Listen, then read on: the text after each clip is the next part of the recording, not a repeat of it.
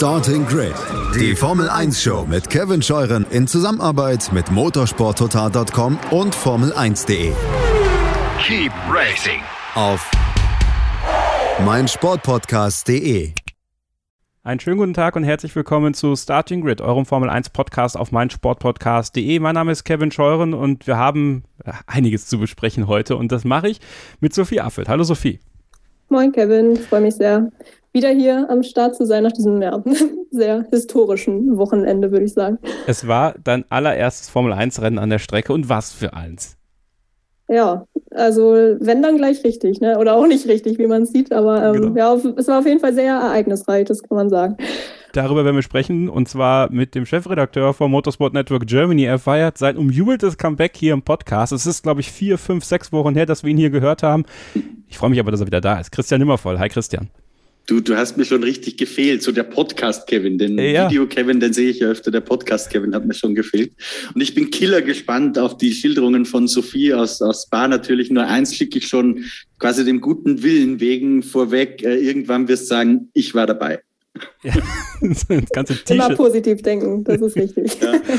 ja. dann lass uns doch da direkt mal einsteigen, äh, Sophie. Wie waren deine Erfahrungen an der Strecke? Wir haben ja von euch, das kann ich schon mal vorwegnehmen, einige WhatsApp-Sprachnachrichten bekommen. Auf unseren Aufrufen haben sich dann doch ein paar gemeldet, die uns ihre Eindrücke auch geschildert haben. Die werden wir im Laufe der Sendung noch abspielen und hören. Aber fangen wir doch mit dir an. Wie war es in meiner alten Heimat? Also ähm, wenn ich es mit drei Worten beschreiben müsste, wäre es wahrscheinlich äh, nass, kalt und dreckig. Aber ähm, ich muss sagen, insgesamt hatte ich trotzdem ein sehr cooles Wochenende, auch wenn es halt sehr anders war als erwartet. Ich hatte auf Twitter, glaube ich, noch gelesen, wir hatten letztes Jahr dann halt ein Rennen ohne Fans ins Bar und dieses Jahr halt Fans ohne Rennen. Aber ähm, ja, ein bisschen, bisschen schade, weil die Startaufstellung, glaube ich, echt schon dafür sprach, dass das richtig gut hätte werden können. Ähm, aber ja, ich werde das Wochenende auf jeden Fall so schnell nicht vergessen. Also es war halt manchmal mehr Action so neben der Strecke als auf der Strecke. Aber ja, es war auf jeden Fall, ähm, ja, es war ja auch mein erstes Rennen. Ich weiß nicht, hattest du wahrscheinlich eben schon gesagt, aber ja, es ist auf jeden Fall sehr viel passiert. Christian hat brennende Fragen. Dann will ich ihm direkt mal die Bühne überlassen hier. ich möchte mich nicht in deine Show reinmischen, Nein. Kevin. Aber was mich tatsächlich interessiert, Sophie, also zwei Dinge. Erstens, in welche Kurve oder wo bist du gestanden? Oder um, ähm, gesessen? Beim Rennen oder ganzes Wochenende über? Nee, das Wochenende, ja. Okay. Am Freitag war ich erst Camel Straight und nachmittags dann äh, Baststopp-Schikane. Mhm. Samstag war ich den ganzen Tag äh, Puhon und Sonntag aus verschiedenen Gründen dann wieder äh, Camel Straight. Ähm, okay. Ja.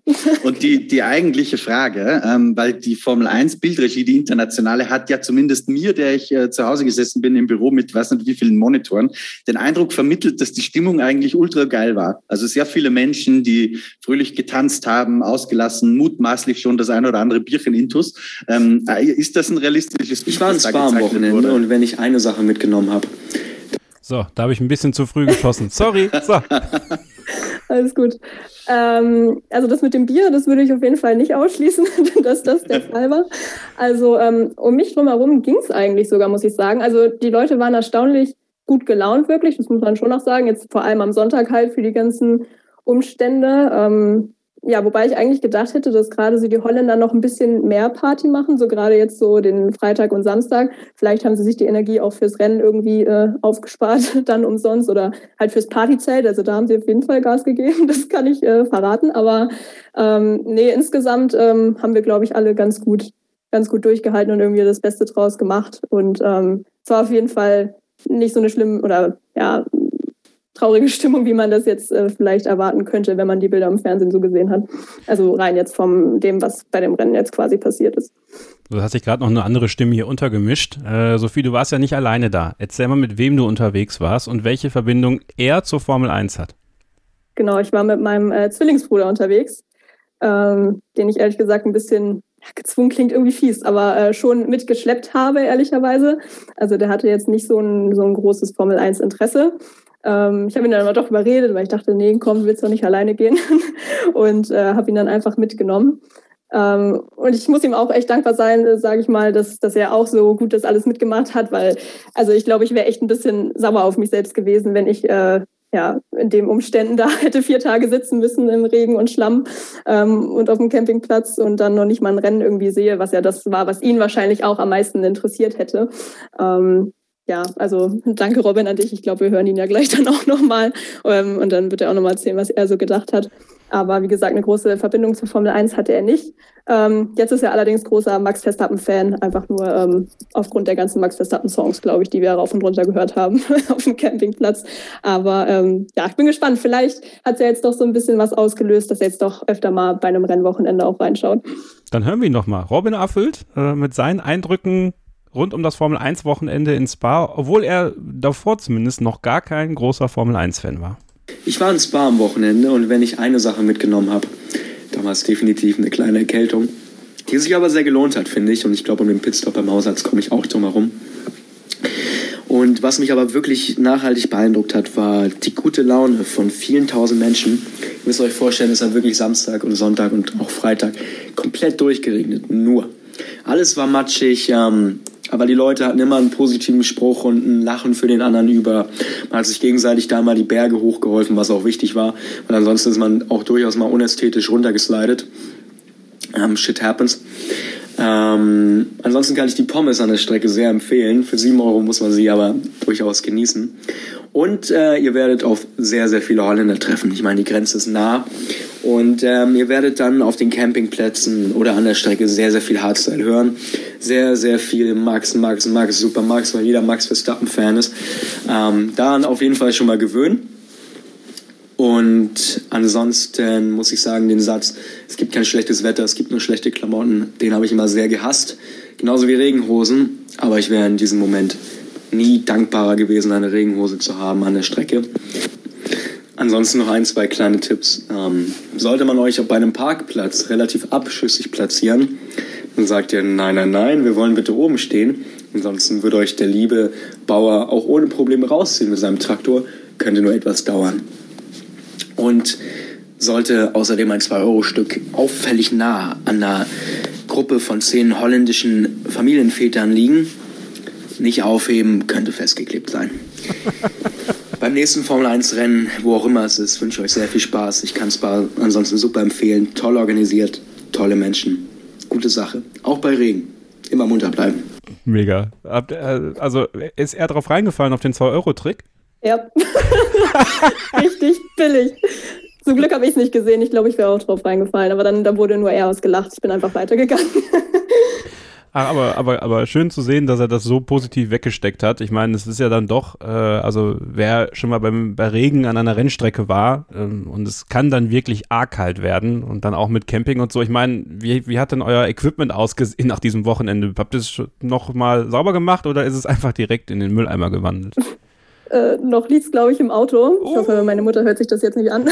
ist nämlich ihr Auto. Aber ähm, nee, also was wir gemacht haben, direkt äh, nach dem Rennen an die nächste Raststätte erstmal die Schuhe entsorgt, weil da muss man sagen, das ist aber auch unser Fehler gewesen. Da waren wir echt sauschlecht vorbereitet. Also Gummistiefel sind auf jeden Fall Pflicht nächstes Mal. Ähm, ja, aber wie gesagt, ich bin ihm sehr dankbar und er meinte auch schon, komm, wir versuchen das nächstes Jahr dann nochmal. Ähm, und jetzt, wie gesagt, hat er auch schon gesagt mit dem Parkplatz, also ähm, das hat ja sehr, sehr viele getroffen, ähm, die dann dann nicht wieder wegkamen. Also da ist man dann vielleicht beim nächsten Mal auch ein bisschen schlauer, aber es war auf jeden Fall echt ähm, ja, sehr ereignisreich. Und der Parkplatz ist ehrlicherweise auch ein bisschen schuld daran, dass ich nachher letztendlich dieses dreieinhalb Minuten Rennen auch nur übers Handy gesehen habe und gar nicht mehr live vor Ort. Da stand ich nämlich gerade, ja, Knie, nee, nicht knietief, das ist ja übertrieben, äh, knöcheltief im Matsch ähm, in der Treckerschlange zum Rausziehen ähm, und habe es dann da wenigstens noch kurz geguckt. Aber ja, es war auf jeden Fall ja, echt verrückt auch mit dem Campen. also buche ich, buche ich Robin und dich schon mal für die Starting Grid Hörerreise nächstes Jahr nach Spa fest ein. Ja, es ist schon, ist schon notiert. Äh, ja, dann vielleicht mit Hotel nächstes Mal. ähm, ich glaube, wir müssen nochmal campen, kommen wir nicht drum rum. Ähm, aber dann mit besserem Wetter. Ja, ähm, ja das, das wird ja schon reichen. Also ich muss sagen, Campen an sich kann ich da sehr empfehlen, weil es ist wirklich super nah dran. Also bist echt schnell bei der Strecke irgendwie, das war schon praktisch, aber ähm, ja, wenn man jetzt Pro und Contra abgewogen hätte vorher, wenn man das Wetter vorher gekannt hätte, ja, dann hätte ich es jetzt nicht nochmal gemacht. Aber gut, ich glaube, es war auch relativ einzigartig, wie schlecht das jetzt wirklich gelaufen ist mit dem Wetter. Christian, Sophie, ähm, darf ich? Ja. Darf ich noch eine Frage stellen? Ja, klar. Weil wir haben relativ viele Leserzuschriften auch bekommen bei Formel1.de, bei motorsporttotal.com, äh, was das Thema Rückerstattung und Kosten und so weiter betrifft. Ähm, Zwei Fragen. Erstens, was habt ihr so bezahlt für den ganzen Trip? Also nicht nur für die Tickets, das interessiert mich natürlich auch, aber so mit Anfahrt so ungefähr, Pi mal Daumen. Ähm, und zweitens, ich meine, klar, jeder möchte das Geld zurück, ja. Ähm, aber so nach deinem Verständnis findest du, dass euch was zusteht dafür oder, oder womit wärt ihr zufrieden sozusagen als Wiedergutmachung? Das würde mich mal aus deinem Mund auch interessieren. Also zu den Kosten äh, muss sagen, wir hatten äh, Bronze-Tickets, das sind ja quasi die billigsten und da dann halt von, also Wochenendtickets von Freitag bis Sonntag. Ich glaube, die hatten 155 Euro pro Person gekostet. Ähm, dann das Campen hatte nochmal 60 Euro pro Person gekostet, äh, aber auch für alle drei beziehungsweise vier Nächte. Und ja, Anfahrt, gut, kommt natürlich drauf an. Also wir sind jetzt halt schon gut, ich glaube, sechs Stunden oder so gefahren. Also sechs Stunden hin, sechs Stunden zurück. Ähm, tanken ist gerade jetzt auch nicht so billig. Also da haben wir insgesamt bestimmt auch nochmal, weiß ich nicht, 150 Euro bestimmt nochmal äh, dagelassen. Also ja, war schon relativ äh, kostenintensiv das ganze Wochenende. Was jetzt die Rückerstattung angeht, ich meine, die Formel 1 hat ja jetzt quasi angekündigt, dass sie jetzt alle Optionen prüfen, um ja quasi auch den Fans dann fürs Ausharren äh, zu danken, haben sie es ja so formuliert. Ähm, man hat da jetzt sonst weiter noch nichts gehört. Ich könnte mir halt vorstellen, dass es irgendwie einen Rabatt für nächstes Jahr gibt oder so. Ich meine, alle kann man eh nie happy machen. Die dann nächstes Jahr nicht können, haben dann ja auch Pech gehabt. Ähm, aber ich glaube, eine ganze Erstattung wird da nicht drin sein. Also vielleicht höchstens noch für diejenigen, die nur Sonntagstickets hatten, die meiner Meinung nach auch diejenigen sind, die das am meisten ja, verdient haben, weil die haben ja wirklich so gut wie gar nichts gesehen, außer gut Porsche Supercup und ein Formel 3 Rennen. Aber wir hatten jetzt als Wochenendticket-Inhaber natürlich schon noch relativ viel Action irgendwie in der Strecke. Deshalb muss ich ganz ehrlich sagen, dass ich jetzt für mich als, äh, als jemand, der ein Wochenendticket hat, ich würde es auch okay finden, wenn wir da nichts wieder kriegen würden, weil wir eben auch ordentlich was gesehen haben. Und letztendlich ist es halt ein Outdoor-Sport und da weiß man irgendwie, äh, dass sowas natürlich passieren kann, auch wenn es mega selten ist. Aber ähm, ja, von daher finde ich würde ich es auch okay finden, wenn da jetzt nichts großartig kommt. Aber ich glaube, so image-technisch und wie gesagt, gerade für die Fans, die halt nur Sonntag da waren, wäre so ein kleines Entgegenkommen im Sinne eines Rabatts oder so schon äh, nicht so schlecht und würde mich für die dann halt auch ehrlich gesagt echt äh, freuen schon, ja. Aber mal schauen, wann da irgendwie mal eine Entscheidung fällt. Christian, wundert dich das, dass äh, seitens der, der Formel 1, aber auch der Veranstalter in Spa, die ja sich auch schon geäußert haben und, und ja auch schon angekündigt hatten, dass man, dass man was versucht, aber keiner lässt sich dann natürlich irgendwie genau in die Karten gucken. Ist man da auch aufgrund des Drucks von Fahrern wie Lewis Hamilton, ähm, Sebastian Vettel, die sich ja auch dafür stark gemacht haben, dass, dass den Fans da irgendwas zurückgegeben wird, eingeknickt und, und dass man da jetzt händeringend nach einer Lösung sucht, weil im Endeffekt könnten die sich ja auch auf Force Majeure, also höhere Gewalt berufen, aufgrund dessen ja auch so viel passiert ist am Sonntag. Also ich glaube, dass dieses Bündel an Stimmen, die da passiert sind, jetzt nach Sonntag schon geholfen hat. Also sprich Lewis Hamilton, Sebastian Vettel. Also es gab ein paar Fahrer, die sich da geäußert haben. Dann auch in sehr vielen Medien, auch bei uns. Wir haben ja einen Leserbrief abgedruckt ähm, mit einem Erfahrungsbericht sozusagen, wie scheiße es war für jemanden, der wirklich nur am Sonntag da war, der auch noch das Pech hatte, im Stau zu stehen und deswegen Porsche Supercup zu verpassen. Ähm, das heißt, er hat gar nichts gesehen, ja, ähm, hat nur viel, viel Schlamm mitbekommen. Ähm, und dann auch noch äh, der alte Freund der Formel 1, Bernie Ecclestone, ähm, der auch noch rumschießt und sagt, ja klar, Rückerstattung muss jetzt sein. Ähm, das ist das Mindeste an Anstand. Ob er selbst gemacht hätte, sei dabei mal dahingestellt. Ähm, aber Kevin, ich habe parallel mal so den Taschenrechner in die Hand genommen und ich glaube, es waren um die 75.000, wenn ich es richtig im Kopf habe, ins Bar, oder? Ja. Ähm, wenn ich das beim Pi mal Daumen durchschnittlichen Ticketpreis von 250 Euro rechne, reden wir da von 19 Millionen, die der Spaß kostet. Ähm, irgendjemanden würden die fehlen. Also, dass die jetzt nicht äh, von sich aus aufstehen und sagen, hallo, hallo, wir wollen, weil dass wir ein bisschen besser dastehen bei ein paar Fans, ähm, die sowieso alle wieder kommen. Sie sind vielleicht ein Weilchen ähm, sauer, aber sie kommen ja eh wieder. Also es gibt ja immer die Fans, die dann sagen, nee, ich gehe nie wieder zur Formel 1 und ich schaue ja. mir das nie mehr an. Aber die habe ich auch getroffen. Sie kommen, ja, sie kommen ja alle wieder oder neun von zehn kommen wieder.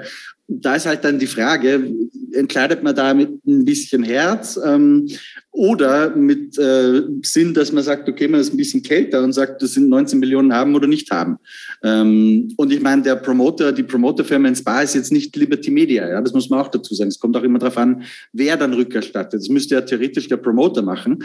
Ähm, das ist eine kleinere Firma, für die ist das jetzt nicht so ein Pappenstiel, weil die im Geld schwimmen. Wir kennen ja das Thema aus Hockenheim, ähm, die über Jahrzehnte, glaube ich, nie mit der Formel 1 Geld verdient haben, sondern wo immer der Staat zuschießen musste, damit das überhaupt laufen konnte. Ähm, ich weiß jetzt ehrlich gesagt nicht genau Bescheid über die finanzielle Situation in Spa, aber ich kann mir vorstellen, dass das jetzt auch nicht ein äh, Geschäft ist, das in Millionen schwimmt.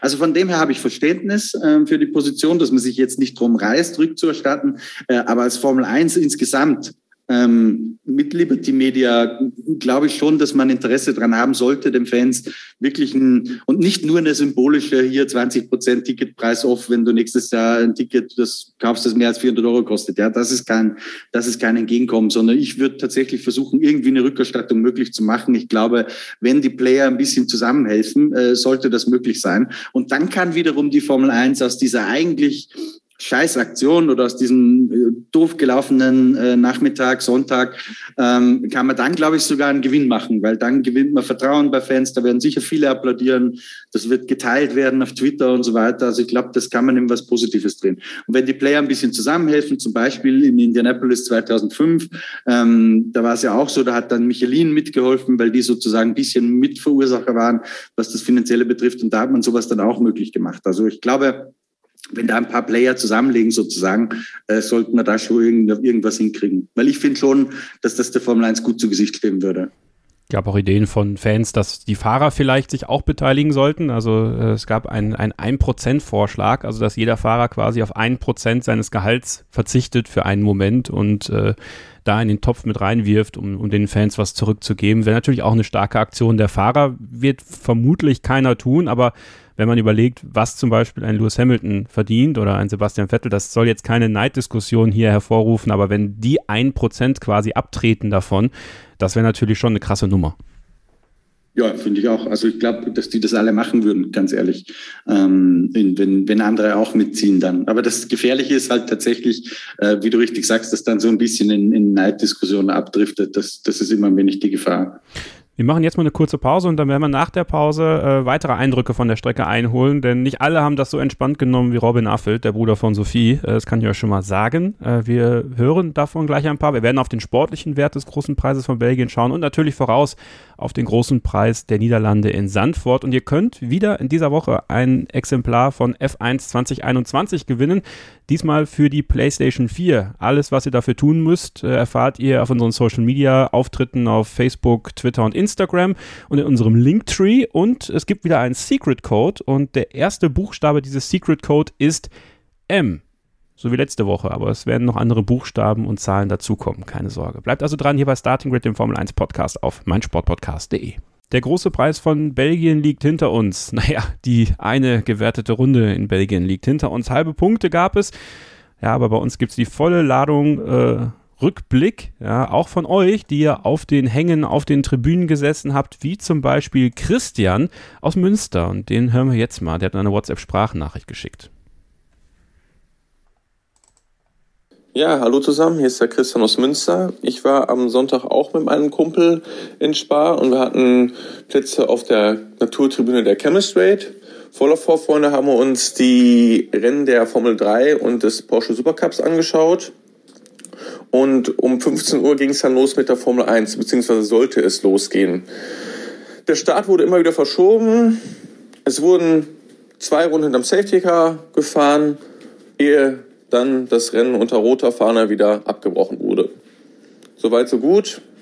Wir saßen da drei Stunden, bekamen keine Infos mehr von der Rennstrecke und es war wirklich richtig, richtig kalt. Ich war komplett durchnässt und ich saß da wirklich nur noch im Schlamm auf dem nassen Handtuch und habe mich nicht mehr bewegt. Und dass dann nichts mehr probiert wurde. Man hätte ja zumindest mal 10, 15 Runden hinterm Safety Car auf Fullwets fahren können, sodass eine Spur geschaffen wird. Ich meine, so ein Reifen, der, der verdrängt ja 85 Liter die Sekunde. Dass da nichts mehr probiert wurde oder ja, unternommen wurde, das, das kann ich halt nicht verstehen und es wird dem der, der selbsternannten Königsklasse des Motorsports auch nicht gerecht. Und dass so ein Rennen, in Anführungszeichen Rennen, dann auch noch gewertet wird, das kann ich auch nicht nachvollziehen. Ich meine, natürlich gehört das Qualifying am Samstag immer zum Rennwochenende dazu. Aber das eigentliche Rennen, wo es um Duelle geht, wo es um Kämpfe geht, ja, das wird dem Racing-Sport, den ich liebe, nicht gerecht. Und dass dann noch Punkte vergeben werden, die wirklich nachher noch darüber entscheiden können, wer Weltmeister wird, das kann ich einfach auch nicht nachvollziehen. So, und da haben wir es jetzt. Also Emotionen, die ich absolut nachvollziehen kann, Christian, und auch Punkte, die ich absolut nachvollziehen kann, äh, die Christian angesprochen hat. Äh, und zwar die Punktevergabe. Ja, das ist ja auch etwas, was viele nicht verstehen. Wir haben es ja in unserem Livestream am Sonntag auf dem YouTube-Kanal von Formel1.de, haben wir drüber gesprochen. Fünf Minuten nachdem wir aufgehört haben, kam dann tatsächlich das Ergebnis. Äh, mit welcher Erklärung haben die das jetzt eigentlich so festgelegt, dass es halbe Punkte für genau eine Runde geben kann? Also tatsächlich ist das durch das Reglement gedeckt, weil da, also die vereinfachte Regel, die man auch im Fernsehen immer gehört hat, die Zuschauer an der Strecke vielleicht nicht, aber die lautet ja, ab zwei Rennrunden äh, gibt sozusagen Punkte. Halbiert zwar, aber gibt's Punkte. Bis zu 75 Prozent der Renndistanz beim Abbruchrennen. Alles, was zwischen zwei Runden und 75 Prozent liegt, ähm, so, so hat man es immer gehört. Wenn man es dann ein bisschen genauer durchliest, steht da drin, ähm, wenn der Führende mehr als zwei Runden absolviert hat. Ja, das ist das eine. Ähm, das andere ist, wir haben ein Rennergebnis gehabt nach einer Runde, weil das Rennen wurde in der dritten Runde abgebrochen. Ähm, das heißt, es wird eine Runde zurückgegangen per Reglement. Das wurde ein Rennergebnis nach der ersten Runde gewertet. Das geht ja eigentlich mal nicht zusammen damit, dass man äh, sagt, äh, ab zwei Runden gibt's Punkte. Aber dieser berühmte Paragraph 6.5, ich habe das auch in einem Video auf unserem YouTube-Kanal Formel 1.de nochmal genauer erklärt, in dem steht halt nicht drin, dass relevant ist, wie viele Runden im Rennergebnis sind, sondern der ist wörtlich so formuliert, dass es darum geht, ob der, dass der Führende des Rennens mindestens zwei, also zwei Runden oder mehr oder ich glaube mehr als zwei Runden, so ist die wörtliche Formulierung, absolviert hat. Und das hat er. Max Verstappen hat äh, drei Runden absolviert, denn man ist äh, zwei Runden hinterm Safety Car sozusagen unter Grün gefahren. In der dritten Runde wurde abgebrochen. Das heißt, am Ende der dritten Runde kamen sie in die Boxengasse rein. Und als sie in der Boxengasse waren, hat er nochmal ausgelöst die Kontrolllinie. Das heißt, er war in der vierten Runde. Ähm, das heißt, er hat mehr als zwei Runden absolviert und damit ist auch das Rennergebnis, das dann allerdings offiziell nur noch eine Runde war, äh, kam damit auch in die Wertung. Wenn wir jetzt also nur bei den Paragraphen bleiben, äh, ist das völlig korrekt. Die andere Seite ist natürlich die, dass es kompletter Quark ist, ähm, WM-Punkte für ein Rennen zu vergeben, das einfach kein Rennen war. Ja, das sagen ja auch äh, fast alle Fahrer. Äh, wer sich jetzt nicht groß dagegen wehren wird, ist wahrscheinlich Max Verstappen, aber ich glaube, selbst dem wäre das ein bisschen zuwider, wenn er jetzt mit zwei Punkten Vorsprung Weltmeister wird, äh, weil dieser WM-Titel hätte dann echt einen Schatten drauf. Das muss man ganz klar sagen. Kann man jetzt sagen, ist vielleicht ein bisschen ausgleichende Gerechtigkeit für Baku ähm, und für anderes Pech, das er gehabt hat, aber Gut, äh, Spa isoliert betrachtet ist das sicher nicht richtig. Die, die andere Sache, die Christian, glaube ich, war sein Name, genau, habe ich mir ja. gemerkt, da klingelt irgendwas, ähm, angemerkt hat, war, was den, den Regen und das Probieren betrifft. Also grundsätzlich hätte ich es auch richtig gefunden, mal ein paar mehr Runden zu fahren. Eine Kleinigkeit würde ich trotzdem ganz gern korrigieren, denn es ging jetzt nicht so sehr um das, was die Reifen verdrängen können am Wasser. Aquaplaning war, das, da waren sich die Fahrer ziemlich einig, überhaupt nicht so sehr das Thema, sondern es ging eher um, um den Spray, um die Gischt, also um die Sicht. Ähm, deswegen haben wir auch mal gehört, Max Verstappen als erster hat gesagt, Leute, das geht schon. Ähm, also die Bedingungen vom, vom Rutschen her, vom Aquaplaning waren überhaupt nicht schlimm. Aber die Sicht für alle, die hinter Max Verstappen waren, die war, das war einfach viel zu gefährlich. Und wenn wir jetzt überlegen, dass da vielleicht irgendeiner am Ausgang vom Rouge bei Redillon am Hügel oben steht und ein anderer kann das nicht sehen wegen der Gischt der Vorderleute, ähm, knallt da rein, na dann gute Nacht. Also das, die Problem war, das Problem war die Sicht und darüber herrscht auch eigentlich eigentlich bei fast allen Beteiligten. Mir fällt jetzt keine Stimme ein, die da wirklich aktiv anderer Meinung gewesen wäre. Konsens darüber, dass es aus Sicherheitsgründen einfach richtig war, äh, dieses Rennen nicht freizugeben und, und nicht wirklich zu starten. Aber dass viele darüber verärgert sind und nicht nachvollziehen können, dass man äh, Punkte vergibt, das kann ich auch verstehen, weil wenn man, also einerseits an dem Punkt, wo man gesagt hat, man fährt diese paar Runden jetzt so, war es halt klar, es gibt ein Reglement, daran ist sich zu halten. Ähm, damit gibt es auch halbe WM-Punkte. Ich stelle mir aber die Frage, hätte man denn dann nicht einfach zum Beispiel nochmal so, wie man es am Anfang um 15.25 Uhr schon gemacht hat, einfach nochmal rausgehen können als Starting Procedure? Also das wäre meiner Meinung nach absolut möglich gewesen. Da nimmt sich die FIA ja auch ein bisschen Freiheiten, haben wir auch gesehen mit dieser äh, Anhalten, mit diesem Anhalten der Uhr, der Startzeit. Also das wäre schon möglich gewesen, meiner Meinung nach, dass man einfach sagt, Leute, äh, wir gehen jetzt nochmal raus, äh, drei Formationsrunden, die nicht zum Rennen zählen, dafür reduzieren wir, wegen der Benzinmenge ist das ja wichtig, die Renndistanz nochmal ein bisschen, da hätte meiner Meinung nach nichts dagegen gesprochen. Und da habe ich auch bisher keinen Passus gefunden, ähm, der das verhindert hätte. Und dann hättest halt sagen können, okay, ähm, es wird nichts mehr, das geht sich nicht aus, aber zumindest gibt es dann auch keine Punkte für dieses Rennen. Was, was andererseits wiederum vielleicht ganz gut war, dadurch, dass es ein Rennen war, haben die Leute vor Ort zumindest noch eine Siegerehrung und sowas geliefert bekommen. Ja. Aber das war ähm, ja, also da muss ich mal ganz kurz einhaken. Das fand ich ja total dämlich. Also wenn einer, einerseits schon, also vom, vom sportlichen her, aber für die Leute vor Ort, weißt, wir haben zumindest irgendwie was zu sehen gehabt. Weißt du, wie ich meine? Ja, aber das ist doch, das ist doch blanker Hohn. Also, wenn ich jetzt, überleg mal. So, ich habe, also gut, zugegebenermaßen, die einzigen, die die Siegerehrung wirklich hautnah sehen können, das sind ja die, die die ganz teure Tribüne gebucht haben, aber die waren ja immerhin unter Dach.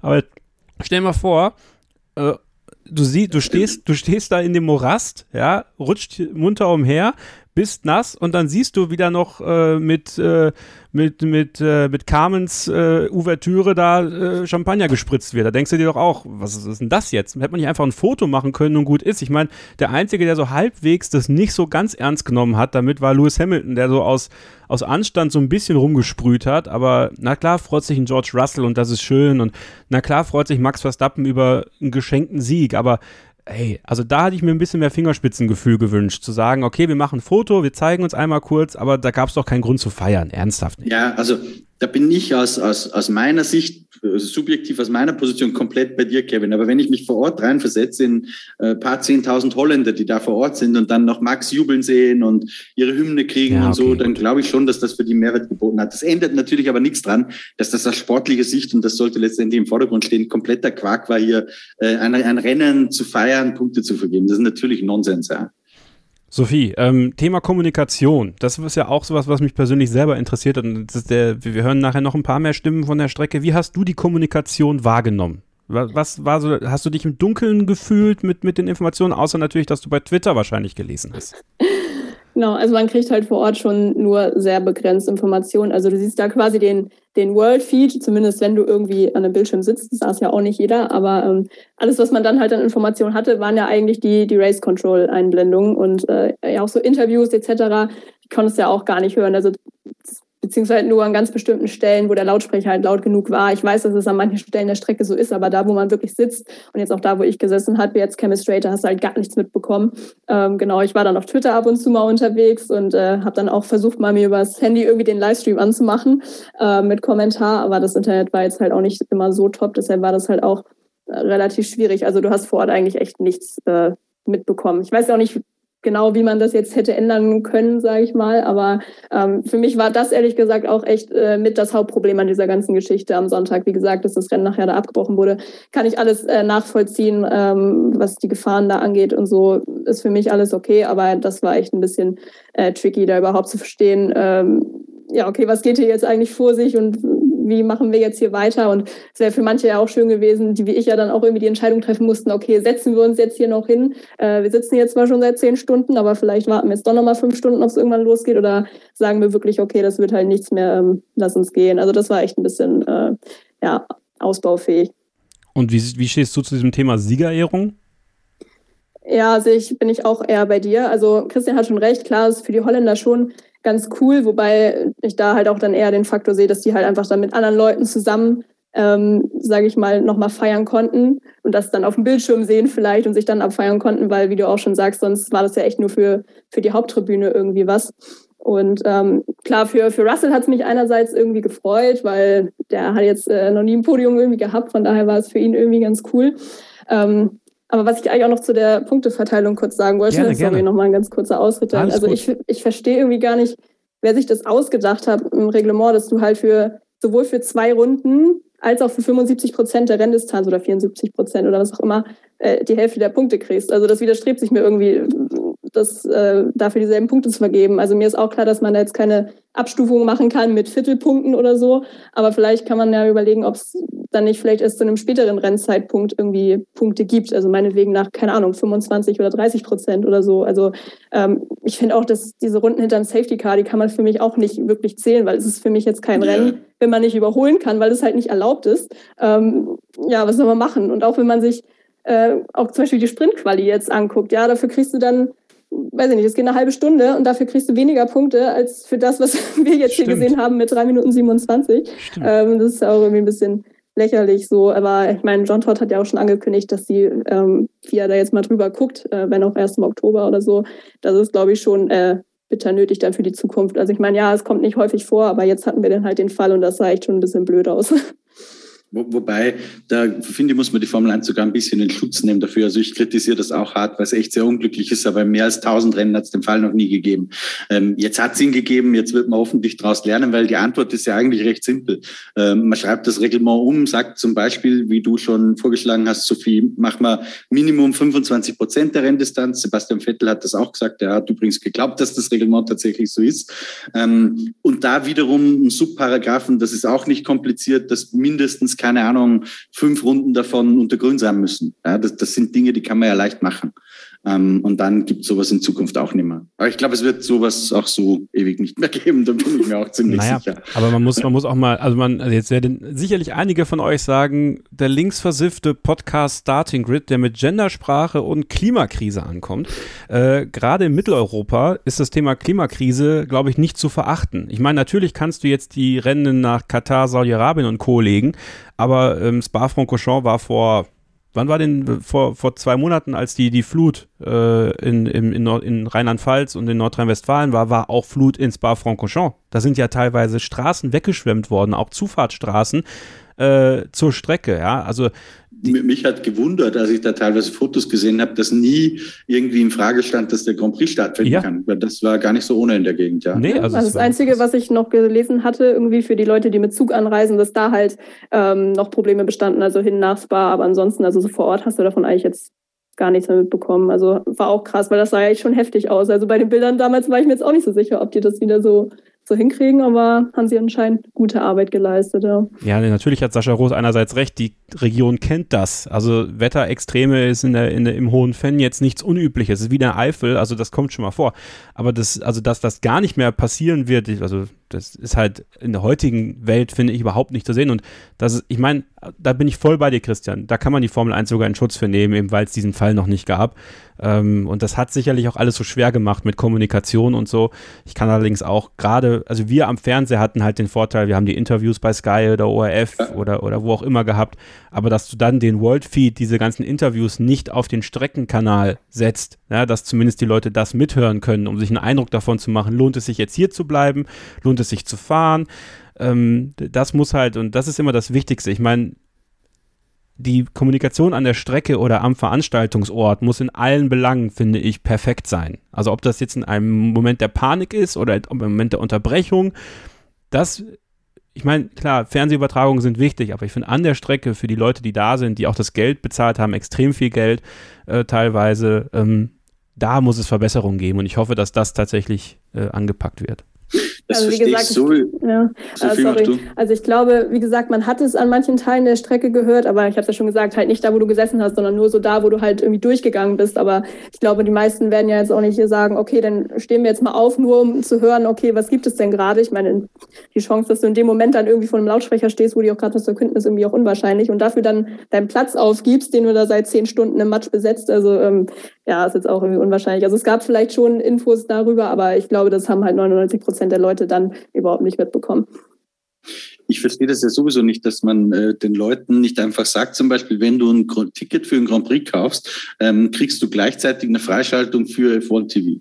Äh, für dieses Wochenende mit irgendwie einem Gutscheincode oder so. Das kann technisch nicht wahnsinnig schwierig umzusetzen sein. Gute weil ich Idee. glaube, dass das sogar noch einen angenehmen Nebeneffekt hätte, ähm, weil die Leute, die dann F1 TV mal konsumiert und gesehen haben, bleiben vielleicht ein paar sogar dabei hängen und zahlen dann später auch dafür. Also ich glaube, das wäre eine Win-Win-Situation für alle. Und die, die dann halt vor Ort sind, äh, haben halt irgendwie vernünftigen Kommentar. Und gerade in solchen Situationen äh, ist das ja schon äh, wichtig, weil du möchtest natürlich auch wissen, was ist da los, ja. Ja, das ist eine super geile Idee, Christian. Also das hm, müssen wir dem mal. Ja, das Solltest du dem mal schreiben. Ja, ich meine, ja, möglich. Wir, wir, wissen das, wir wissen, dass uns äh, Entscheider zuhören oder Christian lesen. Also wenn er das jetzt irgendwo in irgendeinem Artikel verpackt, das ist eine ziemlich coole Idee auch für die Freaks, die halt die Timing Pages und so haben wollen, ne? was du ja auch an der Strecke gar nicht so Richtig. hast, wenn du damit den Zugang hättest dafür. Das könnte man ja tatsächlich mit dem Ticketkauf koppeln. Das dürfte ja wirklich kein Problem sein. Ich meine, Liberty Media ist eins der weltgrößten Unterhaltungs äh, die es so gibt. Äh, Entschuldigung, da ist jedes Ticket irgendwie mit einem Gutscheincode gekoppelt, ja. ähm, den gibst du in der App ein. Also das kann nicht schwierig sein. Ja, insofern ja. halt das WLAN dann funktioniert oder das Internet funktioniert. Ne? Wie gesagt, das war mal so, mal so. Angeblich sollte es WLAN geben auf dem ganzen Gelände. Also ich habe es jeden Tag versucht, da ging gar nichts. Aber ähm, ja, mit mobilem Internet kriegt man das im Notfall bestimmt auch zumindest phasenweise hin. Also ja, ich finde, es klingt schon echt äh, schlüssig. Ja. ja für, die, für die wird sogar ein Schuh draus, weißt du, weil so, keine Ahnung, jetzt haben wir 20 Grand Prix, ah, sagen wir mal 60.000 Menschen in Corona-Zeiten im Schnitt. Das heißt, du hast ähm, 1,2 Millionen Menschen, die wahrscheinlich so einen Gutscheincode kriegen. Und wenn du davon jetzt ein Prozent konvertieren kannst, sind das 12.000 Abos. Ich weiß nicht, wie viele die haben, aber so viele sind das nicht. Also jetzt nur mal so grob überschlagen. Ja. Ähm, ja. Ich glaube, das wäre eine Win-Win für alle. Sieht ja, gut, zumindest für die, für die Leute, wo dann F1 TV natürlich auch empfangbar ist, ne? Also auch wenn sie wieder zu Hause sind. Also ja, klar. Für, für mich wäre es ja zum Beispiel äh, ja, schwierig geworden. Na gut, Kann natürlich auch sein, dann, wenn du irgendwie einen Österreicher in Singapur hast, äh, dass der dann irgendwie 400 Euro Roaming-Rechnung bekommt oder so. Das ist dann natürlich auch scheiße. Ja. Aber das ist, finde ich, auch, also zu Zeiten der Digitalisierung muss es halt solche Angebote geben. Also finde ich äh, für so einen für so einen Zirkus wie die Formel 1 vielleicht mal eine sehr, sehr gute Idee, die Christian Nimmervoll hier reingebracht hat. Eine gute Idee ist auch bei unserem Gewinnspiel mitzumachen. Ihr könnt einmal F1 2021 für die PlayStation 4 gewinnen. Ich habe das Spiel hier. Ihr hört's, ja? ich schick's von hier los und dann äh, könnt kriegt auch Autogramm von mir dabei. Ist das was? Ähm, der zweite Buchstabe unseres äh, Secret Codes ist V. Wir machen jetzt eine kurze Pause und dann sind wir gleich wieder da, hier bei Starting Grid, dem Formel 1 Podcast auf meinsportpodcast.de. Zurück bei Starting Grid, dem Formel 1 Podcast auf meinsportpodcast.de. Kevin Scheuren, Sophie Affelt und Christian Nimmervoll mit dem Rückblick auf den großen Preis von Belgien und einer WhatsApp Voice Message von Jan Stilz. Ja, also wir waren gestern auch an der Strecke in Spa. Wir sind relativ früh losgefahren, 6 Uhr morgens, hatten 200 Kilometer vor uns, sind dann äh, ja, um 8.30 Uhr ungefähr am Parkplatz gewesen, der auch schon sehr matschig war. Also das ist auch ein Ding in Spa, was man mal unbedingt ändern sollte, weil ja, wie da manche Autos ausgesehen haben, ist echt ein Unding und manche kamen auch gar nicht mehr raus oder auch rein. Ähm, wir waren dann ja relativ früh an der Kemmel, ich glaube so pünktlich um halb zehn, also eine Stunde vorm ersten Formel 3 Rennen, haben uns dann da ein bisschen zurechtgemacht. Ähm, es war sehr kalt, aber es war noch trocken zu dem Zeitpunkt. Ähm, und später, nach dem Formel 3 Rennen, war es auch noch trocken, alles war gut. Ähm, und dann begann ab 11.30 Uhr der Regen. Der Regen war aber noch so mild, und die Strecke war noch so trocken genug, beziehungsweise nicht zu nass, dass der Porsche Supercup auch stattfinden konnte. Die hatten sogar einen normalen stehenden Start und das hat natürlich auch Hoffnung aufs Formel 1 Rennen gemacht und vor allem Lust aufs Formel 1 Rennen gemacht. Ja, nachdem wir dann sehr lange warten mussten, und da standen im Nassen ähm, und ich komplett nass wurde. Ich hatte zwar eine Jacke an, aber mein T-Shirt unter der Jacke war komplett nass, weil der Regen auch so blöd von der Seite kam. Mein kompletter rechter Arm war nass. Ähm, es war einfach nur noch ekelhaft und man musste diese Bedingungen irgendwie aushalten bis zum Formel 1 Rennen, denn dieses Formel 1 Rennen hätte natürlich diese ganzen Qualen, die man als Fan durchlebt hat, hätte, hätte die Qualen natürlich wieder vergessen gemacht, ja, weil das ist das, was wir lieben, die Formel 1 und die Rennen zu schauen. Ja, dazu kam es aber nicht. Ähm, wir wussten nicht, was wir machen sollten. Auf, wir haben auch nur die Fernsehbilder gehabt, dass der Start äh, ja, delayed wurde und ähm, ich habe auch die ganze Zeit mit meinen Eltern telefoniert, die das zu Hause vom Fernseher ge gesessen haben und geschaut haben. Und die wussten auch nicht, äh, ja, was jetzt passiert. Dann haben wir ab und zu aufs Regenradar geguckt und dort hieß es, dass der Regen sogar stärker wird. Ähm, wir haben sogar um 16 Uhr dann eine Münze geworfen, um zu entscheiden, ob wir da bleiben oder ob wir heimfahren. Die Münze hat entschieden, dass wir heimfahren. Ähm, ich habe dann nochmal telefoniert, um mich zu erkundigen, wie das Wetter ist. Und ähm, ja, es sollte schlimmer werden. Deshalb sind wir schnell um Viertel nach vier ungefähr zum Parkplatz gegangen. Dort hieß es über die Lautsprecher immer noch, ja, das Rennen wird auf jeden Fall stattfinden. Ähm, also das war zumindest der Eindruck, der erweckt wurde. Ja, also wir hatten wirklich ein schlechtes Gewissen, weil wir Angst hatten, dass wir wirklich ein Rennen verpassen, wenn wir jetzt nach Hause fahren. Haben uns aber dann Gott sei Dank doch dazu entschieden, standen dadurch nicht im Stau und waren tatsächlich dann zweieinhalb Stunden später auch zu Hause wo ich dann auch die Podiumszeremonie noch daheim auf der Couch gucken konnte, ähm, während da andere Fans ausgeharrt haben. Und Wir waren ähm, bereits am Donnerstagabend. So, ich sollte aufhören, Sachen zu drücken. Ihr merkt schon, technisch heute 1A. Ja, also das waren die Eindrücke von Jan Stilz. Äh, ich schließe mal direkt was an. Und zwar sind nicht nur Fans aus Deutschland äh, dort gewesen, sondern auch aus der Schweiz, wie Manuel. Wir waren ähm, bereits am Donnerstagabend da auf dem Campingplatz, nachdem die uns zuerst gar nicht reinlassen wollten, weil wir zu spät angereist sind, obwohl ähm, wir haben nie eine Information gehalten, erhalten, dass es da Öffnungszeiten gab. Ähm, aber nach Intervenieren haben die uns dann netterweise doch noch äh, reingelassen und wir durften dann äh, bei strömenden Regen unsere Zelte aufstellen, was natürlich auch nicht so toll, war, aber es war bereits ein schöner Vorgeschmack auf die nächsten Tage dann, die, die ähm, ja dann wirklich äh, insgesamt alle drei sehr nass sein werden sollten. Ähm, ja, am Freitag war wirklich toll. Wir konnten da einmal rund um die Strecke laufen. Das war wirklich also sehr, sehr eindrücklich. Ich war zum ersten Mal ins Spa. Ähm, das hat mir auch wirklich sehr gut gefallen, dass man da eigentlich ja, die ganze Strecke ablaufen kann und verschiedene Kurven sich anschauen kann. Ähm, ja, sensationell. Also das kann ich wirklich jedem empfehlen, der noch nie da war. Macht das unbedingt mal. Ähm, am Samstag war dann das Ganze noch ein bisschen nässer als am Freitag. Ähm, das Qualifying war aber auf jeden Fall ja, das sportliche Highlight, kann man sagen, fast vom Wochenende. Und ja, am Sonntag ging ja dann leider wirklich nicht mehr viel. Ähm, ja, also bei diesen Bedingungen am Sonntag muss ich sagen, ich verstehe es absolut, dass da kein Rennen stattgefunden hat. Ähm, weil die Bedingungen, die waren einfach permanent konstant schlecht. Also das, es gab nie eine Veränderung.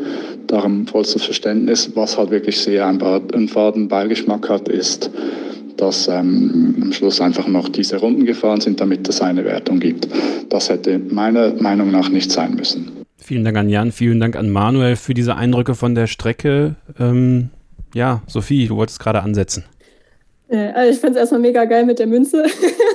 ähm, eigentlich schon schlimm, dass man das so entscheiden muss. Aber ähm, ja, also ich muss sagen, ich fühle euch alle sehr. Also ich glaube, wir können es alle ein bisschen auf die Schulter klopfen. Ähm, drück euch die Daumen, äh, dass ihr zumindest gesund geblieben seid. Ähm, Genau. Ähm, früh zu fahren war, glaube ich, auch eine gute Entscheidung. Ich weiß jetzt nicht mehr, ob das bei der, war bei der ersten Sprachnachricht noch, sorry, ich habe seinen Namen jetzt gerade vergessen.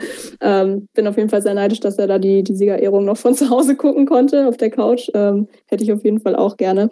Aber ja, es war insgesamt schon schon sehr schwierig. Samstag muss man ja sagen, da ist ja wenigstens die Sonne zwischendurch immer noch mal ein bisschen rausgekommen. Es war dann echt immer mega Highlight. Ja, es waren zwar immer nur zwei Minuten ähm, und es war wahrscheinlich nicht mal wirklich warm, aber in dem Moment hat es sich einfach angefühlt, ja, als würdest du, keine Ahnung, bei 30 Grad auf Malle sitzen, so ungefähr. Ähm, ja, also auf jeden Fall ähm, habe ich sehr viel Verständnis. Man saß halt echt teilweise nur noch da, klatschnass und hat eigentlich nur noch existiert. Ja. also äh, ja, Respekt an alle und ähm, ja, wir waren ja nicht alleine. Ich glaube, wir haben das zusammen ganz gut äh, durchgestanden und ich glaube, dass ähm, viele halt trotzdem nochmal einen Versuch wagen. Und äh, ja, ich freue mich auf jeden Fall gerade mega, irgendwie diese ganzen Eindrücke auch nochmal zu hören äh, von anderen. Das ist echt cool, dass noch so viele auch was geschickt haben. Ja, dieser Podcast heute ist so ein bisschen eure Therapiestunde, äh, um damit äh, nochmal so ein bisschen abzuhaken vielleicht, es einfach hinter sich zu lassen, sich natürlich auch so langsam auf den großen Preis in Niederlande zu freuen. Christian, etwas, was man auch sehr oft gelesen hat, auch wir in unserem Livestream, war, äh, vor 20 Jahren werden die gefahren. Ja, wie valide ist so ein Punkt denn 2021 noch? die Zeiten ändern sich. Also ich glaube sogar, dass es ein Kern Wahres drinsteckt, ja, dass man vielleicht früher bei gleichen Bedingungen sogar gefahren wäre. Aber es ist halt viel passiert. Ähm, ich glaube, wir haben das auch im Livestream schon diskutiert, Kevin, so ein bisschen. Ähm, man hat einerseits diese Lektion Bianchi-Unfall vor noch gar nicht vielen Jahren, dann den Unfall Antoine Hubert, äh, die W-Series, wo es gekracht hat, tags zuvor Lando Norris, wo man ganz klar dazu sagen muss, äh, passiert dieser Unfall im Rennen, wird er so auf die Strecke zurückgeschleudert, fährt da einer rauf bei voller Geschwindigkeit und ihm rein. Boah, möchte ich nicht. Also äh, zehn Kreuze machen, dass das Qualifying-Situation war und keine Rennsituation. Ähm, also ja, vielleicht hätte man das Rennen früher gestartet, aber nach heutigen Maßstäben wäre es halt sehr leichtsinnig. Es hat auch Zeiten gegeben, äh, da durftest du mit drei Promille noch Auto fahren, aber man hat sich halt darauf verständigt irgendwann, dass das vielleicht nicht so schlau ist.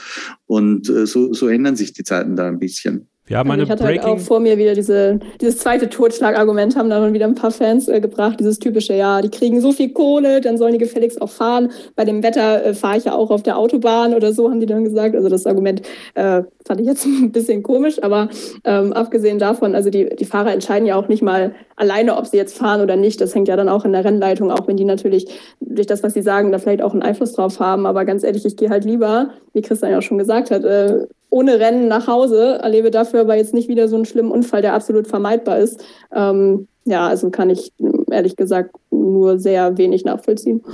Wir haben eine Breaking News hier, die ihr, wenn ihr den Podcast hört, natürlich schon gehört und gelesen habt. Kimi Räikkönen beendet seine Formel 1 Karriere. Er hat es gerade bei Instagram veröffentlicht. Das sind seine Worte. This is it. This will be my last season in Formula 1. This is a decision I did during last winter. It was not an easy decision, but after this season, it is time for new things. Even though the season is still on, I want to thank my family, all my teams, everyone involved in my racing career, and especially all of you great fans that have been rooting for me all this time. Formula One might come to an end for me, but there is a lot more in life that I want to experience and enjoy. See you around after all of this. Sincerely, Kimi. Eigentlich hat es Minto geschrieben, ehrlicherweise, glaube ich. Aber äh, das ist es. Wir haben eine das Entscheidung, Sophie, die, glaube ich, jetzt alle Steine ins Rollen bringen wird. Ja, Wow, also Alfa Romeo ist ja echt so das Team, da sind, glaube ich, echt noch mit am meisten Fragezeichen. Also ich glaube, es ist eine, war ja eine relativ absehbare Entscheidung so für ihn. Ich glaube, es ist auch die richtige. Ähm, ich habe übrigens jetzt gerade auch, es war auch erst vor zehn Minuten auf Instagram, äh, noch was zu Callum Eilert gelesen, der jetzt nächste Woche ähm, in IndyCar äh, in Amerika dann fährt. Ähm, zwar nur erstmal für einmal, aber ähm, ist ja an sich auch noch eine Option, wobei äh, ich momentan eher glaube, dass Eilot da eher raus ist, äh, so gefühlt. Ähm, dadurch, dass es kam ja, glaube ich, auch heute noch rein, dass er jetzt auch ähm, Bremer noch mit Iron Links irgendwie jetzt äh, Langstrecke auffährt und er da ja auch ganz gute Connections hat, kann ich mir vorstellen, dass es für ihn halt eher dahin geht. Aber ähm, trotzdem ist natürlich noch super viel offen. Ähm, Giovinazzi soll ja, wenn man den Gerüchten glaubt, auch ordentlich wackeln. Also ja, ich bin auf jeden Fall sehr gespannt. Also das war aber auf jeden Fall, wie du schon sagst, halt irgendwie so ein, ein Stein, ähm, der jetzt quasi ins Rollen gekommen ist, ja, durch Raikön. Genau, bin sehr gespannt. Also ich liebe ja dieses Thema Silly Season, also freue ich mich, dass da jetzt endlich ein bisschen, bisschen was passiert, auch noch vor äh, Monza, wo ja so viel angeblich noch verkündet werden soll. Werde schon mal einen kleinen Hinweis auf unser Zoom-Spezial werfen. Entweder werde ich das ans Ende dieser Folge noch packen, also da könnt ihr dann dranbleiben, oder ich werde das in einen extra Podcast verwursten. Christian, wir werden uns um die Cockpits, wie sie denn stehen oder nicht stehen, noch kümmern. Aber jetzt diese Entscheidung zu haben von Kimi Räikkönen, wir driften jetzt mal so ein bisschen von der, von der Belgien-Geschichte ab. Ähm, das ist, glaube ich, ein wichtiger Schritt, nicht nur für ihn, sondern auch für einige Fahrer, für einen Fahrer ganz besonders, der die finnische Flagge zumindest bei sauber äh, akut hält. Das sieht jetzt danach aus, ja. Also das hat sich ja vorher schon ein bisschen abgezeichnet, dass Walter Bottas äh, möglicherweise zu Alfa Romeo wechseln wird. Ähm, mit dem Kimi-Rücktritt ist das jetzt nicht unwahrscheinlicher geworden, sage ich mal. Also ich habe schon seit einigen Wochen gehört, ähm, dass man Kimi jetzt nicht unbedingt überreden würde zum Weitermachen. Sagen wir es mal ganz vorsichtig so, weil er immer noch relativ viel Geld verdient. Also ich höre um die 10 Millionen Dollar und im Team halt doch äh, das Gefühl gewachsen ist, dass er dafür nicht mehr ganz die Performance bringt, die vielleicht ein junger Fahrer in Zukunft bringen kann für das Team. Ähm, von daher bin ich jetzt nicht wirklich überrascht, aber ich glaube, dass einige froh sind, dass die Entscheidung so gefallen ist. Ähm, und dass er sich auch selbst dazu entschieden hat, finde ich auch gut, dass es sozusagen ein selbstbestimmter Rücktritt dann ist am Ende und nicht einer, wo man ihn rausschmeißt. Ja. Ich finde auch, er hat es ja auch immer irgendwie gesagt, ne, von wegen, ja, er fährt, weil er einfach mega Spaß dran hat. So ist vielleicht, ist es auch immer noch so gewesen, aber ich finde, man hat ihm das nicht so, gerade dieses Jahr irgendwie nicht so richtig angemerkt, dass er da noch so richtig Bock dran hat. So, ich meine, ich weiß nicht, vielleicht, er meinte ja, es wird Zeit für neue Aufgaben, vielleicht wechselt er ja irgendwie noch in Rallye oder sonst was oder hat sonst halt mehr Zeit für Familie.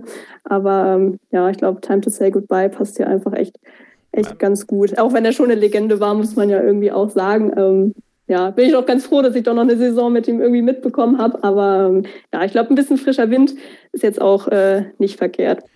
Ganz interessant dazu, Christian. Ähm, ich fand, man hat an diesem Wochenende bei Kimi Räikkönen durchaus gemerkt, dass Formel 1 nicht mehr alles ist. Also während andere noch bei den komischen Wetterbedingungen Vollgas gefahren sind, Lennon Norris den Abflug gemacht hat in Rouge Radillon, habe bei Kimi manchmal so ein bisschen das Gefühl gehabt, dass er nicht mit, mit letztem Speed unbedingt da gefahren ist. Also glaubst du tatsächlich, dass ähm, mit der, mit der wachsenden, es, klar sind die Autos sicherer geworden, aber ähm, dass man sich einfach nicht mehr allen Gefahren aussetzt mit der Familie, die er hat, die ihn ja wirklich nochmal ähm, positiv verändert hat, sicherlich, äh, die ihn gesprächiger gemacht hat, die ihn nahbarer gemacht hat.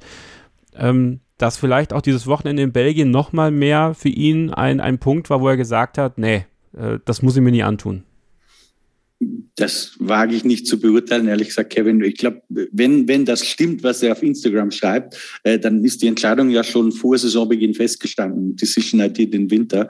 Ähm, von daher hätte das keine Rolle gespielt. Was ich aber ähm, mir zu sagen traue, ist, dass, und das erinnert mich so ein bisschen an Michael Schumacher in seinem letzten Jahr, dass manchmal schon Fehler passiert sind, die ihm früher nicht passiert wären. Äh, vielleicht merkt man da das Alter, er ist halt doch über 40.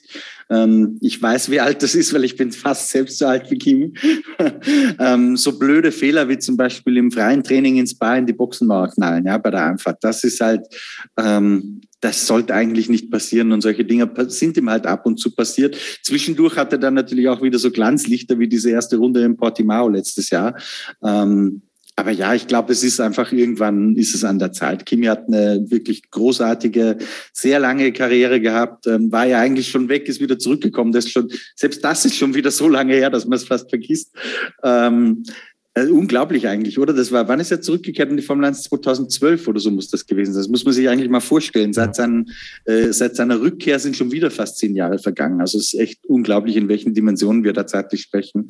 Ähm, von daher hat uns unglaublich viel Freude bereitet. Ich glaube, wir können alle den Hut ziehen vor ihm. Ähm, aber jetzt ist auch gut. Jetzt wird es Zeit, dass neue Geschichten geschrieben werden und die Kimis von morgen sozusagen ihren Platz kriegen. Wir werden natürlich am Ende der Saison auf die Karriere von Kimi Räikkönen in der Formel 1 zurückblicken und nochmal der Hinweis darauf, Zoom, ein bisschen den Podcast-Feed im Auge behalten, entweder als äh, kleines Addendum hier an dieser Ausgabe oder als einzelner Podcast nochmal nachgeschoben. Das werdet ihr dann sehen. Ihr könnt gewinnen ein Exemplar von F1 2021 für die PS4.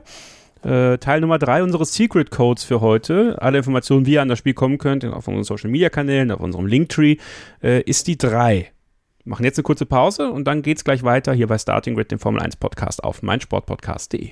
Ihr hört Starting Grid, den Formel 1 Podcast auf meinsportpodcast.de. Heute eine Sendung, die auch ihr maßgeblich mitbestimmt und mit äh, kreativ und mit euren Emotionen und Eindrücken aus Belgien entwickelt. Und Gianluca aus unserer Telegram-Gruppe hat sich auch gemeldet per WhatsApp-Sprachnachricht. Den hören wir jetzt mal.